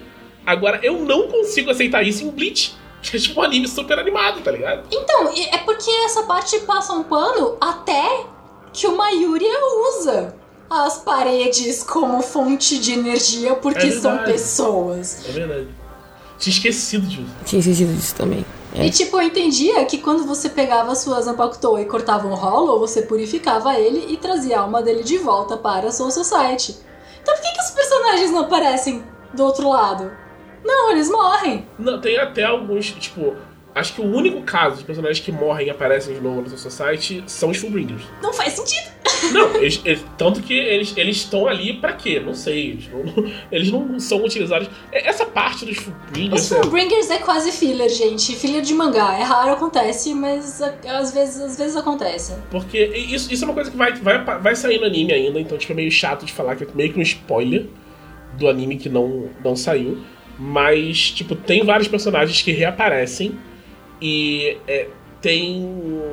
É, é- é meio que. Tô tentando falar, teasing. É, é provocado, assim, é insinuado que eles vão ser muito importantes. Quando eles, de fato. Eles aparecem um pouquinho. ele- quando eles chegarem, vai ser super importante.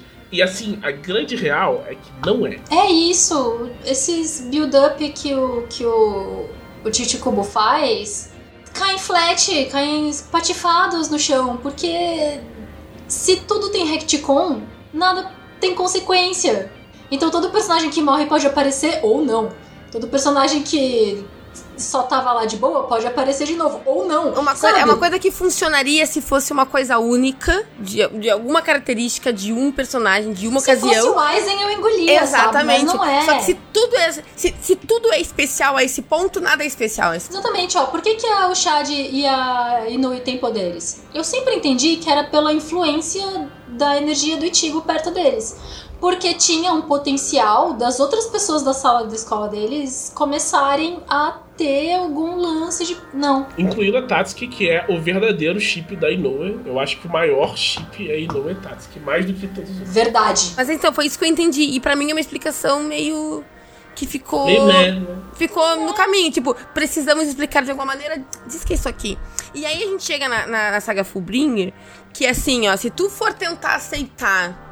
Vamos aceitar que essa saga existe e que precisava dela. Vamos fingir. É, é tudo fingir, gente. Vamos imaginar. Nós somos RPGistas. Vamos imaginar A, a gente joga RPG. né? no teatro da, minha, da nossa, no teatro da Ok. mente, que é uma saga importante por Ichi recuperar os poderes dele, tá? Por que raios o Shed precisa de um Fullbringer se ele ainda tem os Eu nem lembrava dessa parte. Ah, Eu acho que a ideia é que o, o Shed já era Fullbringer. Tá, mas, mas então eles não explicam nem como o Shed chegou lá, nem como nada, e nem como isso conversa com os poderes dele. Ele só é um Fullbringer e ok. Tipo, é a Não, e forma é dele. É, o- é o token É pro muito Ichigo forçado. é- é- o Shed é o token pro Ichigo confiar nos caras. Uhum. É só E isso, outra coisa, é só tipo, isso. é- Essa parte, eles, eles põem o, o, o Shed lá pra tipo, ah, ele é Fullbringer. Mas os poderes do Shed já tinham sido falados antes que parecia um poder de Hollow. Então, tipo, não tem como ser O. Shed ser mexicano e toda estética rolo sem espanhol já tinha sido estabelecido. Né? Uhum.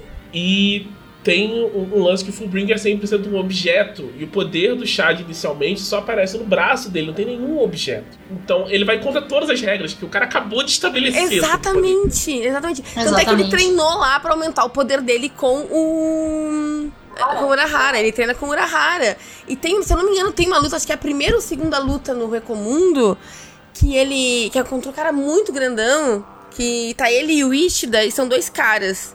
E aí tá o Ishida lutando contra o grandão pesado e o Shed contra o cara que é mais rapidinho, eles se dão conta. Hum, talvez a gente deva inverter a luta, né? Corpo a corpo, porque é corpo a corpo, a distância quem é a distância. E... E aí eles invertem. E o cara fa... Eu tenho quase certeza. Alguém me corrige se eu estiver errada. Que na hora que o Shed fa faz o poder dele, faz o escudão lá e blá blá blá blá blá. O cara comenta que é tão duro quanto uma carcaça ou poder de arrancar, blá blá blá blá blá.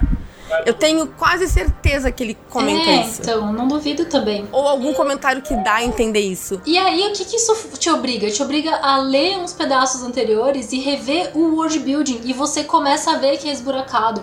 Eu não fiquei criticando o world building de Bleach à toa. Foi o Titi Kubo que falou pra eu olhar lá de novo. E tava errado, sabe? E só tá errado. E só tá errado. E assim, e parece que ele não se importa. Ele não tem nem vergonha.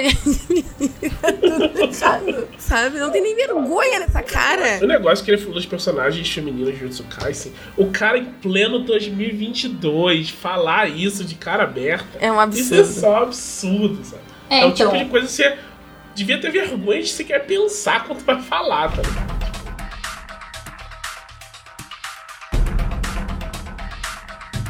E aí eu preciso levantar uma outra questão, que talvez eu seja a única aqui, mas saiu acho que uns dois anos atrás, ou três anos atrás, um live action de Bleach. E que eu achei muito legal. Eu vi, eu vi. Eu, eu lembro de ter achado ok. Eu achei assim, porque, tipo, eu tava tão acostumada a ver live action e dizer. Ai, que merda. Horrível. Fizeram Que com porra, isso. horror. Aí quando saiu de Fullmetal Alchemist, saíram algumas imagens antes, eu tava super empolgada e termina uma merda. E aí eu, tipo, eu não vou ver o de Bleach. Não vou ver o de Bleach. Eu, tá bom, eu vou ver Cara, o de Bleach. é, é isso a dificuldade, né? Você tem que ver todos pra saber quais que são bons. É muito difícil isso. Porque tem alguns que são. Eu lembro que eu assisti com o Mauro, que é meu marido, ele não assistiu Bleach.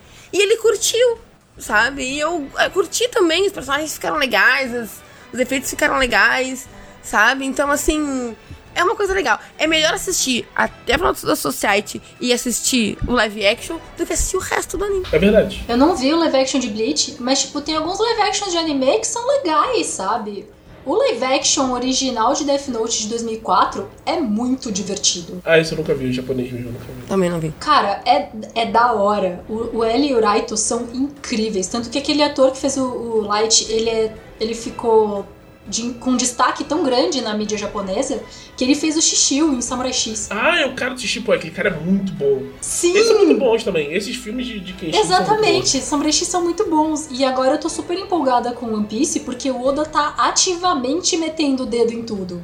Então vamos ver o que vai acontecer. Tá aqui, queridos ouvintes da Dragão Brasil, se eu errei, me avisem. Esse, esse live action de One Piece, eu fico muito bolado, porque se tem uma coisa que é fácil de dar errado, é um live action de One Piece. Mas dá pra ver que os caras estão fazendo com cuidado e com dinheiro. Que é uma combinação difícil. É uma combinação de, difícil. De encontrar. Então talvez fique bom, mas eu não sei, eu só acredito vendo. Sim, Porque mas os atores são tão- todos tão legais. esse casting do menino do Luffy é maravilhoso, ele é muito, muito bom. Ele é, ele é o Luffy. O Ruffy, o Sopo, o Sanji, a Nami e o Zoro, os cinco estão incríveis. Eu tô seguindo os cinco no Twitter e os cinco são incríveis. Que mais de Bleach eu tenho pra falar? Tem mais alguma coisa? Eu tenho mais coisa, sempre tenho coisa. O sistema de magia de Bleach é legal, as bancais são legais. São legais. Eu gosto das bancais e, e cada bancai que é revelada eu ficava muito empolgada. Tipo, ah, eu quero ver a bancai. Eu quero ver a bancai desse cara. Eu quero ver a bancai desse cara. E sabe o que me deixa muito puto? As bancais e as chicais que nunca foram reveladas como da Yoruichi. A gente nunca viu nem a Shikai da Yoruichi. Eu fiquei super na expectativa naquela luta quando o Aizen vem pra tentar sequestrar a cidade.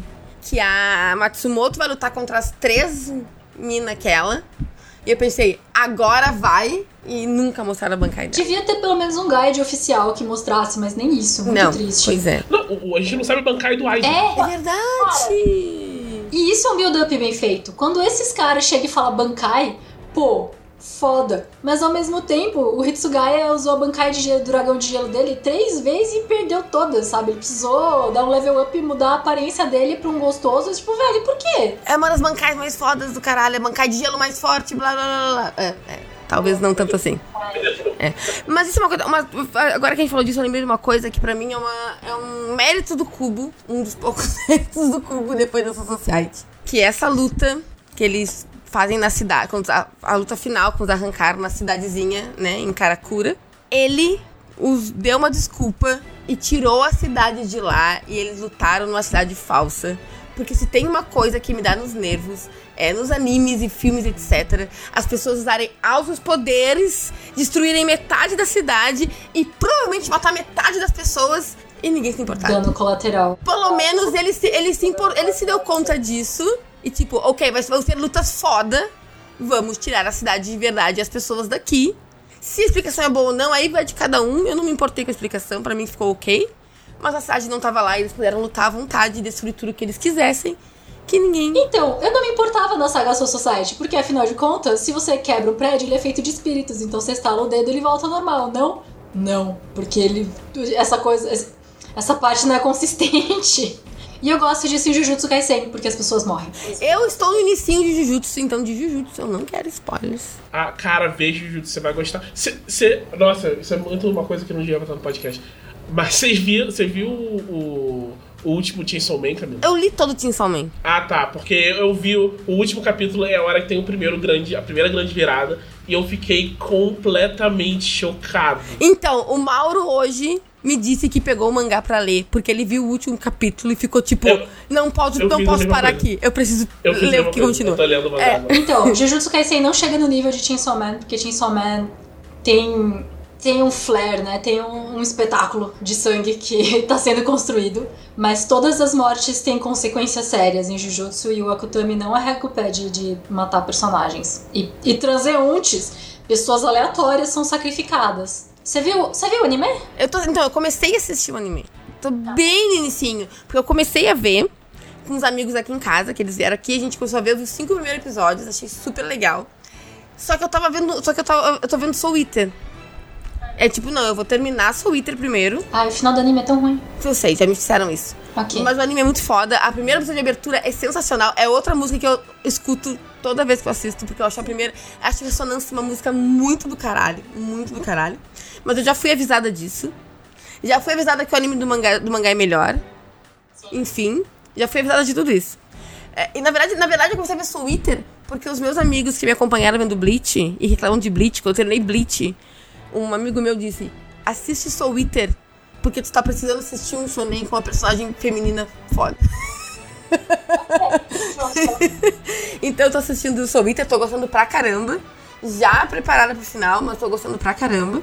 E na colada eu vou. Eu vou meter um Jujutsu na veia. É que eu tô trabalhando muito. Não, eu entendo, eu não tô julgando não. É só que como o Jujutsu é um dos meus mangás favoritos, eu tento empurrar pra todo mundo, tipo, ah, tava pensando em ver, e eu, tipo, tenta com um pouco mais. Eu comecei a assistir e achei muito legal, achei muito foda, assim, muito foda.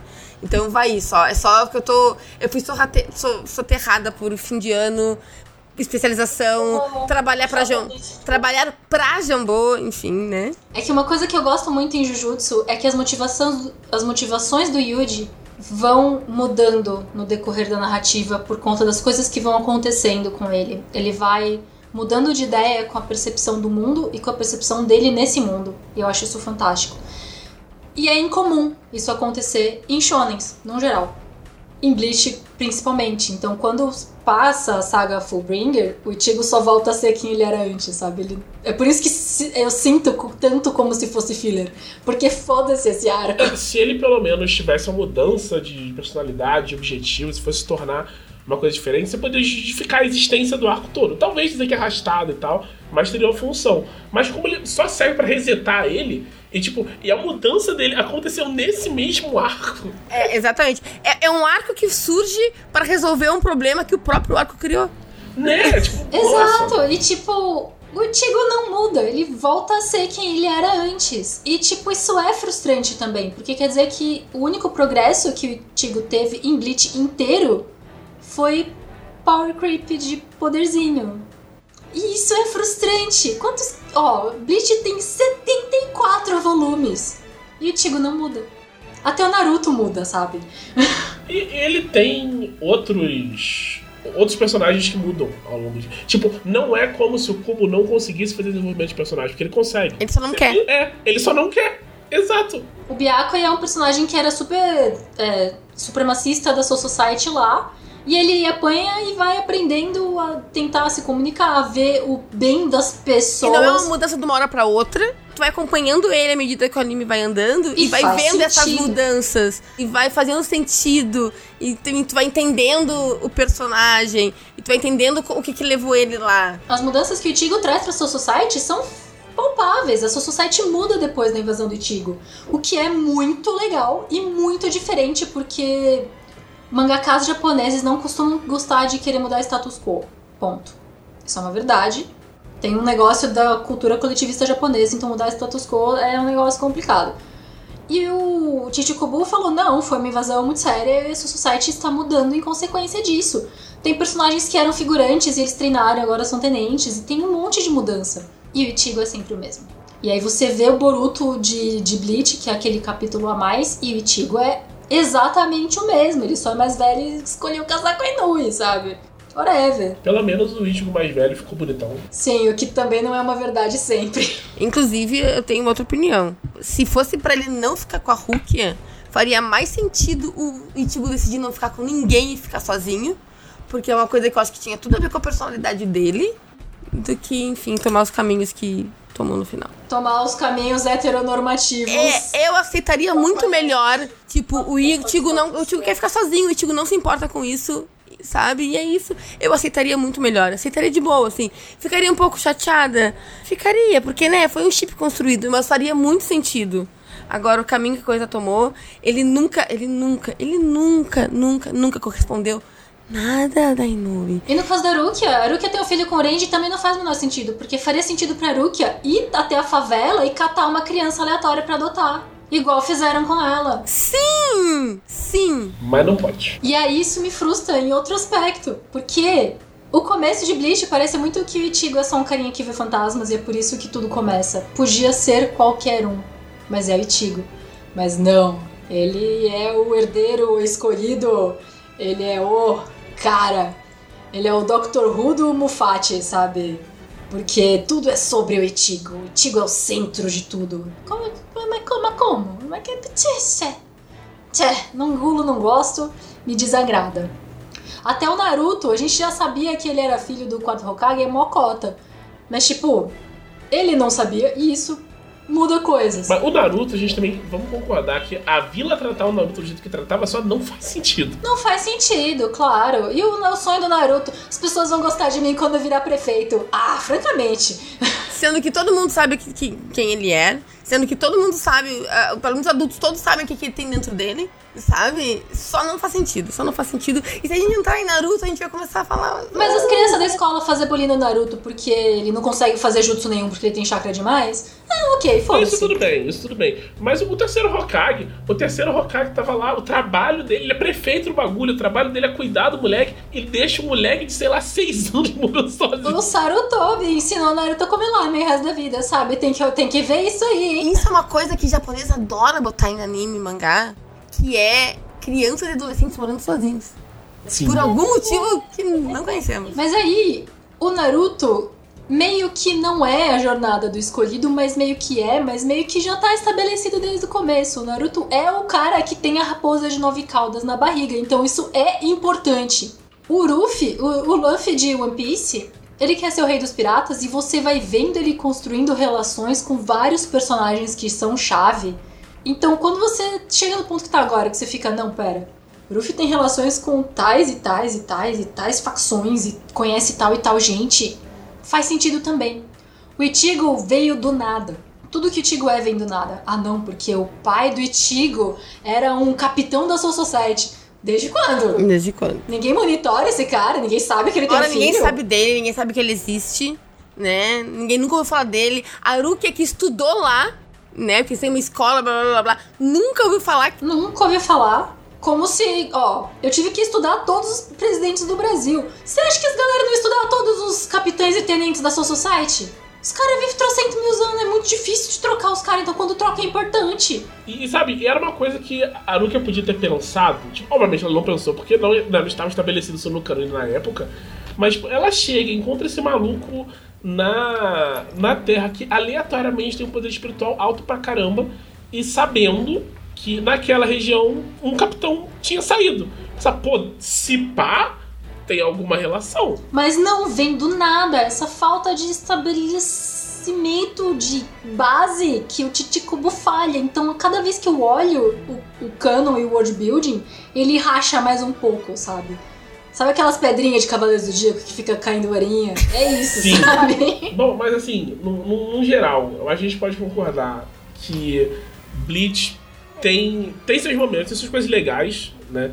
Nas adaptações, o, o character design é muito bom, tem alguns personagens muito bacanas, tem alguns momentos muito bons, mas é uma obra que fica devendo. Fica, devendo. Fica. No, no conjunto da obra fica, fica devendo. Fica devendo. Ela vai, ela vai decaindo. E aparentemente essa temporada que eu comecei a ver e agora estou pensando se eu vou continuar vendo, só piora. É que é muito frustrante. Ela é muito frustrante. Sabe o que é pior? É porque, tipo, eu já tinha decidido que não ia, que não ia ver. Mas aí tem esse negócio da série nova. Eu fico pensando, pô, se eu ver o anime, eu já tô com a história na cabeça. E quando começar o mangá novo, eu vou estar. Tá, sabe? Então não tem como. Se, Bleach ele fica, tipo, sempre prometendo, dessa vez vai melhorar. E você acaba concordando e continuando assistindo como se tivesse um relacionamento abusivo. Sim, sim. Sim. O relacionamento com o Bleach é um relacionamento muito abusivo. Porque ele promete que vai fazer diferente, ele promete que vai mudar e não muda. E é só que a gente acredita toda vez. Eu não acredito mais. Depois de Burn the Witch, eu não boto mais fé.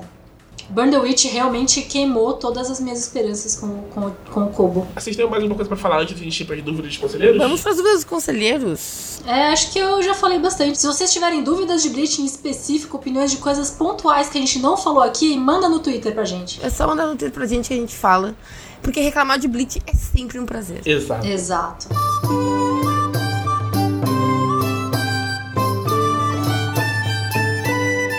Mas então vamos às dúvidas dos nossos conselheiros. E Camila Gamino, quem são os conselheiros? Os conselheiros são os apoiadores da Dragão Brasil que apoiam com o tier mais alto de apoio e, entre outros benefícios, podem mandar perguntas no nosso grupo dos conselheiros para este ilustre podcast. Perguntas como a do conselheiro Francisco Duque, que está perguntando: Seria sonhar muito uma adaptação de Bleach para Império de Jade ou T20 na Dragão Brasil? Seria. Não, mentira.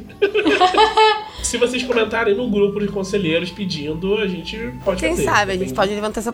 Sempre tem, sempre tem a possibilidade. So- eh, sonhar muito? Não, sonhar é possível. Eu acho que vocês vão ter que escolher aí. Vai ser Saga Soul Society só, aí tudo bem. Mas que isso a gente não deixa. Mas é como o Thiago disse, peçam no grupo dos conselheiros, né? Ver o que, que o resto da galera acha que nada é impossível. Faça um barulho aí que aí de repente rola. Aí tem a pergunta também do Odimir Forte. Por que os personagens de Bleach ficam tão irrelevantes depois, como o Ishan e os outros? E por que você financia isso, Thiago? Ah, Por que, que ficam, por que, que ficam irrelevantes? Porque o Titicuba é um idiota. Ó, não sei se vocês viram, teve uma interação no meu Twitter essa semana. Eu perguntei personagens que as pessoas se identificam. O Thiago deu uma respostinha fofa lá, postaram o Itigo. E o Thiago postou Ban. E responderam Kai. e foi lindo. E eu estava lá e eu vi ao vivo. o dela, o dela comentou nesse fio hoje, assim. E esse site ainda é de graça. É, você ouviu aqui que o Thiago viu Bleach ilegalmente, então aí essa parte já cortou. Por que, que os personagens deixam de ser relevantes? É porque o Titicubo cria personagens novos que ocupam os mesmos nichos que os anteriores, então os anteriores não têm mais espaço. E aí não dá pra levar, e os personagens antigos aparecem só como fanservice. É por isso.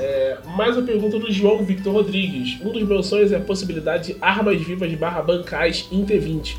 Vocês já imaginaram algo nessa toada? Então. Já. o que eu vou dizer é que já. Mas assim, no SWAT Chamber, que foi uma. em duas partes, uma de duas partes saiu na, na Caverna do Saber, tem a primeira parte do dela, a segunda parte é minha. Tem algumas, nenhuma para exatamente isso, mas tem várias que ficam nesse limiar. Então você pode dar uma olhada lá se você quiser uma coisa parecida. E quem sabe no futuro, né? Já que o Thiago vai mestrar um RPG de Bleach pra mim, algumas ideias não surjam no meio do caminho, né? Sempre possível. Vamos ver. Mas eu acho que esse RPG de Bleach vai ser em cadeia. Não, sim, eu imaginei que não ia ser em Tormenta 20. Mas ideias de RPG sempre vêm e as coisas são Sim. adaptáveis. Sempre. É, tem uma aqui do Adriano Silva. Se pudessem criar uma Bankai para a Tormenta, qual seria a habilidade dela? Para, para a própria Tormenta? A Tormenta vai ter um Bankai? Pô, aí, aí eu acho. Não, assim, ó. Tem mão. A habilidade de tentáculos, desculpa, gente. Tentáculos. Melhor habilidade, Não, eu já me rentaio bastante pra saber pra onde isso vai e eu discordo. Tentáculos. Desculpa, eu gosto de rentar de tentáculos. Eu Mas tô falando é. justamente por isso que eu acho que a Tormenta não é isso, não. Nos meus sonhos, nos meus sonhos, Tenebra vai pegar a Haradaki uma hora e vai nascer uma raça em mão de monstros absurdamente bizarros e legais em Tormenta. Meu Deus. A a Embraku é canon agora em Tormenta, gente. O, o conselheiro Anderson Rosa tem uma outra pergunta. Como vocês descreveriam Bleach em um único Twitter? Eu preciso de uma só palavra. Ruim. Eu ia dizer ruim. Não, ruim não, é. é, começa bom, Começa bom. Acho que. É, vamos falar de, vamos falar de Esse coisas é boas. isso, começa bom. começa bom. O resto a pessoa vai avaliar por si mesmo. Isso, isso. E, e é tipo, começa bom, potencial não, não, não alcançado. Hum, tem uma pergunta aqui excelente do Thiago Trotti. Qual o seu capitão favorito e quem seria a versão dele em Arton? Acho que pra gente não botar, tipo, é, estabelecer como personagem, pode dizer, tipo, raça e classe, que seria um, Pode ser. um capitão. Inclusive, o Thiago Trotti é um dos, dos que adaptou os Aventuras Tormenta 20. Um abraço pro Thiago. Abraço pro Thiago. Eu sempre gostei do Hitsugaya. Eu também, eu e o capitão favorito também. E como O seria? Hitsugaya, o assim, o Hitsugaya? Hitsugaya e o Gin. Eu gosto muito do Gin, assim, eu gosto muito do Itachi. Capitão do décimo esquadrão, Hitsugaya. É, é isso, não, não, tem, não tem outro não. Mas é gelo, né? Espada de gelo, dragão de gelo. É, não tem muito, erro- muito erro. Indo muito além, sabe como é que dá pra... Tipo, o Hitsugaya, é, é- é- é- ele é muito novinho, ele é baixinho pra caramba e tal. Não, não, idade em Bleach, mano. O capitão do primeiro esquadrão, que eu esqueci o nome, ele tem o tipo 1500 anos. Idade em Bleach não faz o menor sentido. O Hitsugaya pode ter 80 anos, não ligo. Enfim, ah, ele é menor que os outros e ele é meio mal-humorado. Ele me lembrou muito o Torque. Então eu acho que ele seria um Trog anão. E que é arcanista? Ou druida? Druida tem umas coisas. Não, né? não sei.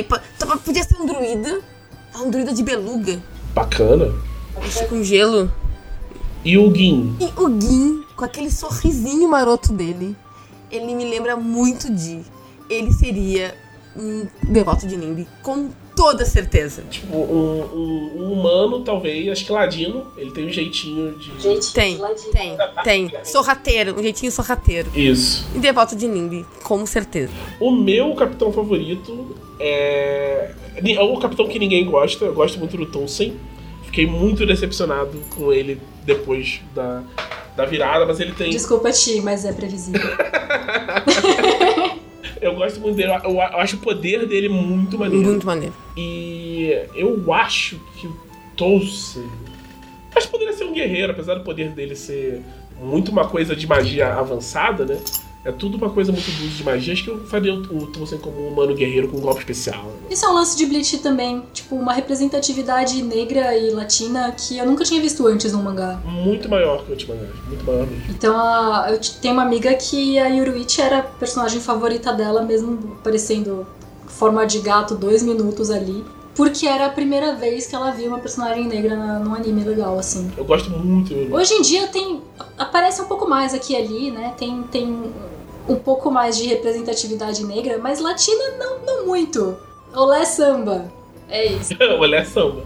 Temos mais uma pergunta aqui do Heitor Alencar Moraes. Depois que o anime fica ruim, tem como voltar a ficar bom? Não. Degringola e piora. Cada arco piora mais. Dependendo do cubo, não. não. Assim, ele acha que ele fala mais de uma maneira geral. Ter tem se o autor quiser, o cubo não quer. E os Boruto das coisas nunca, nunca, nunca funcionam. Tentando pensar algum exemplo de algum anime que tava ficando muito ruim e melhorou no final. E não tô. não tá me vendo nenhum na mente. Alguma coisa que tu diga, pô, nossa, nossa, tava meio chato, mas o final foi foda. Tipo, algum anime que tu pense, nossa, tava, tava muito chato, mas o final foi foda. Isso, isso, tentando lembrar e. O livro de Musashi é assim, então eu acho que Vagabond pode ficar bom no final se o, o Takehito Inui tentar voltar pra Vagabond.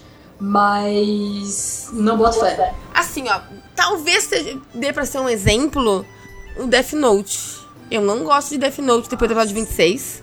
Não gosto. Mas eu gosto. No, no fim das contas, depois do que rolou, eu achei que o final foi condizente. Não, então eu gosto especificamente da morte do Raito, mas eu não gosto de, do contexto em volta. Toda a segunda parte de Death Note é, é, é, é inferior ao começo. Exatamente. Então, talvez é o mais próximo que eu consigo pensar o de filme, os filmes de, 2000 de 2004. O Raito morre no segundo filme. É isso, é o final de Death Note em dois filmes. Incrível. Só tem a saga do L, é incrível. Só tem o que importa. É. Cara, tô tentando pensar. Ó, a melhor parte de Jojo não é a primeira. Bom, mas é que Jo- acho que Jojo só vai melhorando. Aí eu não É. gosto de Jojo. Ah, mas aí você tá errada, Camila. Vem pro lado de Jojo. Eu não gosto da estética de Jojo, desculpa, gente. Ah, não, isso, isso é uma coisa que eu realmente amo e eu odeio. Não, não tem. E é completamente perdoável não gostar, porque é muito exagerado. né? Mas tá, vamos pra próxima. Temos uma pergunta do conselheiro Thiago Barbosa Ferreira. Qual é o melhor personagem de Bleach? E por que é o Zaraki? O Zaraki é uma boa escolha, sim. E eu gosto desse lance do Zaraki. Eu gosto muito da luta do Zaraki contra o Nohana. Mesmo que ela não apareça. Não, não mostra a luta deles, mesmo eu gostando muito dessa luta. Cara, é difícil, porque todos os personagens são muito bons e muito presentes, principalmente até a Saga Soul Society. Mas você não sabe muito sobre eles. Você tem que aceitar o Pires tão como o raso que ele é. Incluindo o Ichigo. E isso é complicado. Então você tem que gostar da estética. Então, esteticamente, o Hitsugai é o melhor boneco. Eu gosto muito da estética do Hitsugai. Eu vou, cara, de escolher entre todos os personagens, qual seria o meu favorito? É, A minha personagem preferida é é a Matsumoto, né? Não adianta. Eu sempre, eu sempre botei muita fé que, ia, que iam explorar melhor a relação dela com o Gin. Eu acho a cena dele indo embora e, e só virando pra ela dizendo desculpas. É o único momento de toda a saga na Society que ele não tá sorrindo. É a hora que ele vira pra ela e pede desculpas. E eu achei isso muito. É muito sim. É é um simbolismo muito forte. Eu tinha muita expectativa que isso fosse ser trabalhado depois. Eu gosto muito da, da amiga da escola também, a Tatsuki. A Tatsuki é muito legal. Ela era muito legal, mas ela é vários nada, sabe? Tem um, é, é bizarro que tem um personagem que eu gosto que é praticamente só por causa da estética dele, que é o Hisagi, que ele é o. Ele era o, o tenente do, do Tosen, né? Que ele tem. um- Ele é todo marcado e tal, não sei o quê, mas ele é um cara super gentil, super educado com todo mundo o tempo todo. Ele é tipo um exemplo de, de Era o cara do 69? A história Isso. dele é legal. A história dele eu acho muito legal. Eu acho a história dele muito legal. É, ele é muito bacana. Não, eu, eu, eu acabei de mudar de ideia. Eu ia dizer que ele é o favorito. Meu personagem favorito é o Hirako, por causa da personalidade dele. O Hirako, sempre que aparece, ele inverte. É, é muito bacana que o poder dele é virar as coisas de cabeça pra baixo. E toda a cena em que o Hirako entra, vira as cabeças pra baixo com a presença dele. Ele é um personagem muito caótico, muito. e é muito legal. Principalmente no arco do pêndulo, o Hirako é muito, muito legal, então eu gosto bastante dele. Porque teve essa entrevista com o Chichikubo com o Gege Kutami, eles fizeram artes pra dar de presente um pro outro. E o Chichikubo, tipo, o personagem favorito de Bleach do Gege Akutami é o Mayuri. E eu acho isso incrível. Tipo, uau, que escolha! Bom, faz. explica tanta coisa. Porque a primeira Bankai que aparece em Bleach é o bebê gigante do Mayuri, sabe? tipo, gross, uma Bankai é isso, o que que tá acontecendo? O Mayuri é um personagem que eu não gosto no início. E que depois ele vai. O Mayuri é esquisito, porque, tipo, como é que esse cara é o segundo lugar? Que- Quem que é o Urahara? Se esse cara é o segundo lugar. Então, o Mayuri ser foda me deixa ainda mais desconfiada do Urahara e também é outro potencial que nunca exploraram. O Urahara É, o nunca vai Urahara lugar é sempre apresentado como um cara, é, tipo, ó, você não, as pessoas não deviam confiar tanto nesse cara. Sempre tem um, um subtexto, assim, tipo, ele tem algum, ele tá aprontando alguma. E no final ele já não. Não tá não. Tá tudo ok. É, pô, cara. É a última pergunta, que na verdade é quase igual à primeira, que é o conselheiro Wellington Simões Júnior tá perguntando: seria possível uma matériazinha para adaptar Bleach para o novo cenário 3D Victory? Olha, eu acho que seria bem, bem simples de fazer. Bem possível. Bem possível. Não vou prometer, mas eu acho que caberia alguma coisa assim, tipo. Mais do que em Tormenta, inclusive. É, as espadas dá pra aparecer coisa pra Império de Jade, algumas técnicas pra Karyu Densetsu e uma adaptação completa pra TGT Victor. Isso daria pra fazer, ficaria bacana. Mas assim, vocês têm que pedir, né? Tem que chegar aí no grupo. Se a galera realmente quiser, vamos fazer isso junto, Thiago. Isso, é nóis. Ó, já E aí nisso o Thiago vai reclamar muito no Twitter porque ele vai ter que estudar o World Building de Bleach pra fazer isso. E aí ele vai ver o frangalho que é esse negócio. Eu, eu vou, vou passar por essa dor, mas eu passo por vocês, conselheiro. Mas você tem que pedir, você tem que pedir. Mais de uma pessoa tem que querer. É, tem que ser uma galera. Tem uma galera. Então levantem essa questão lá no grupo dos conselheiros. Bom, Antes enquanto... que a gente termine, eu quero fazer fa- só falar uma observação, que é uma coisa que eu lembrei agora, que é uma coisa que, me- que eu me estranhei muito. Na época que eu comecei a ver Bleach, 15 anos atrás, né? Eu obviamente assistia Pirata. E aí quando eu fui assistir dessa vez, eu fui assistir na, na Crunchyroll, porque eu, eu assisto na Crunchyroll. E aí, o nome da Soifong era pronunciado Soifong, mas a legenda oficial escrevia Suifeng. E aquilo começou a me incomodar. Alguma coisa que não tá errada.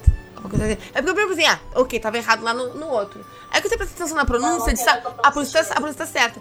E aí eu fui pesquisar e é exatamente isso. Ele usou uma, uma versão, um- uma origem chinesa pro nome, que a pronúncia dos caracteres em japonês não fica igual. Eles não conseguem pronunciar desse jeito. É, tem um personagem coreano em Jujutsu Kaisen que tem esse problema também. Então a escrita é de um jeito e a pronúncia é de outro. Não sei se mais alguém notou isso assistindo no, na Crunchyroll na época que a gente não podia assistir oficialmente, né? Mas eu fui pesquisar isso e, e essa explicação é uma curiosidade. Em Jujutsu tem o Shinwu. E em japonês o nome dele é Shio. Mas tem isso em outros lugares. Em português mesmo a gente fala Feng Shui, né? Não, tá escrito Feng Shui, mas não é assim que lê em chinês. É um negócio meio Feng Shui. São coisas, tipo, são línguas diferentes e sistemas de escrita diferentes que se adaptar é complicado mesmo.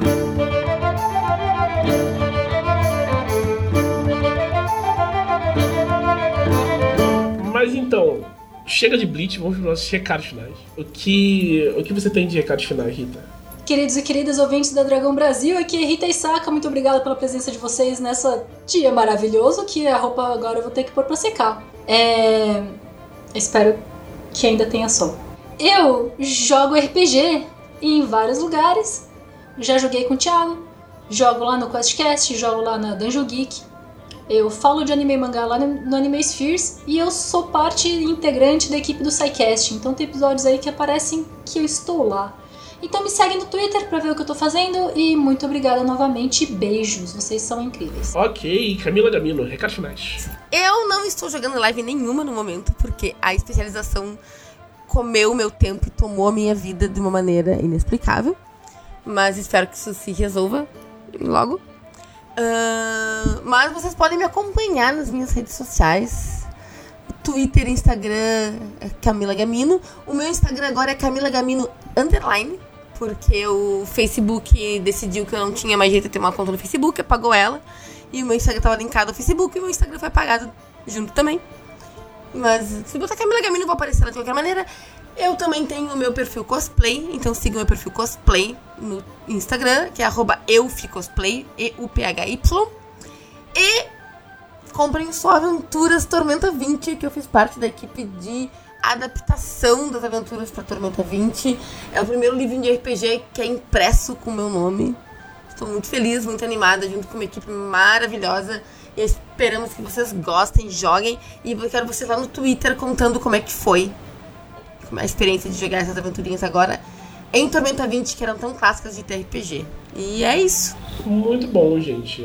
Como recado final, eu quero dizer que se você tiver um trocadinho aí sobrando e quiser ajudar um, um brother nosso, tem um rapaz, o Alessandro Franzen. Ele trabalha, trabalhava na, na New Order, trabalhou muito com eles em evento e tal. Ele é autor de RPG.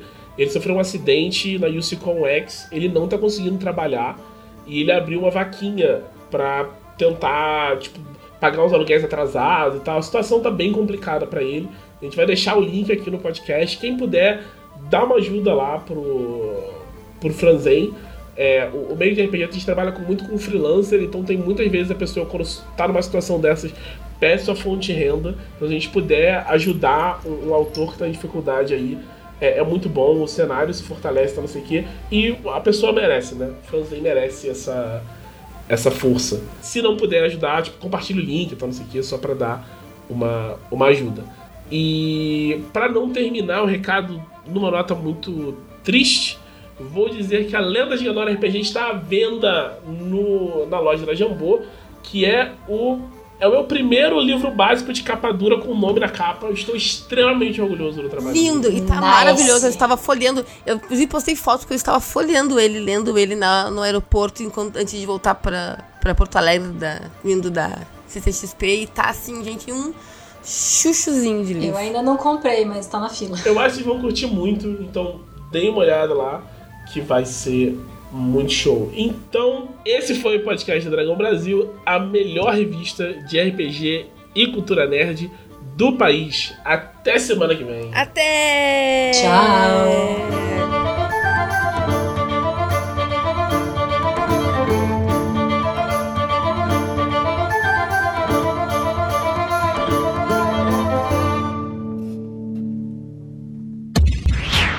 Esse episódio foi editado por Audionias Edições, a sua melhor opção em edições de podcast. Para informações de orçamentos, o e-mail marqueseditor.gmail.com.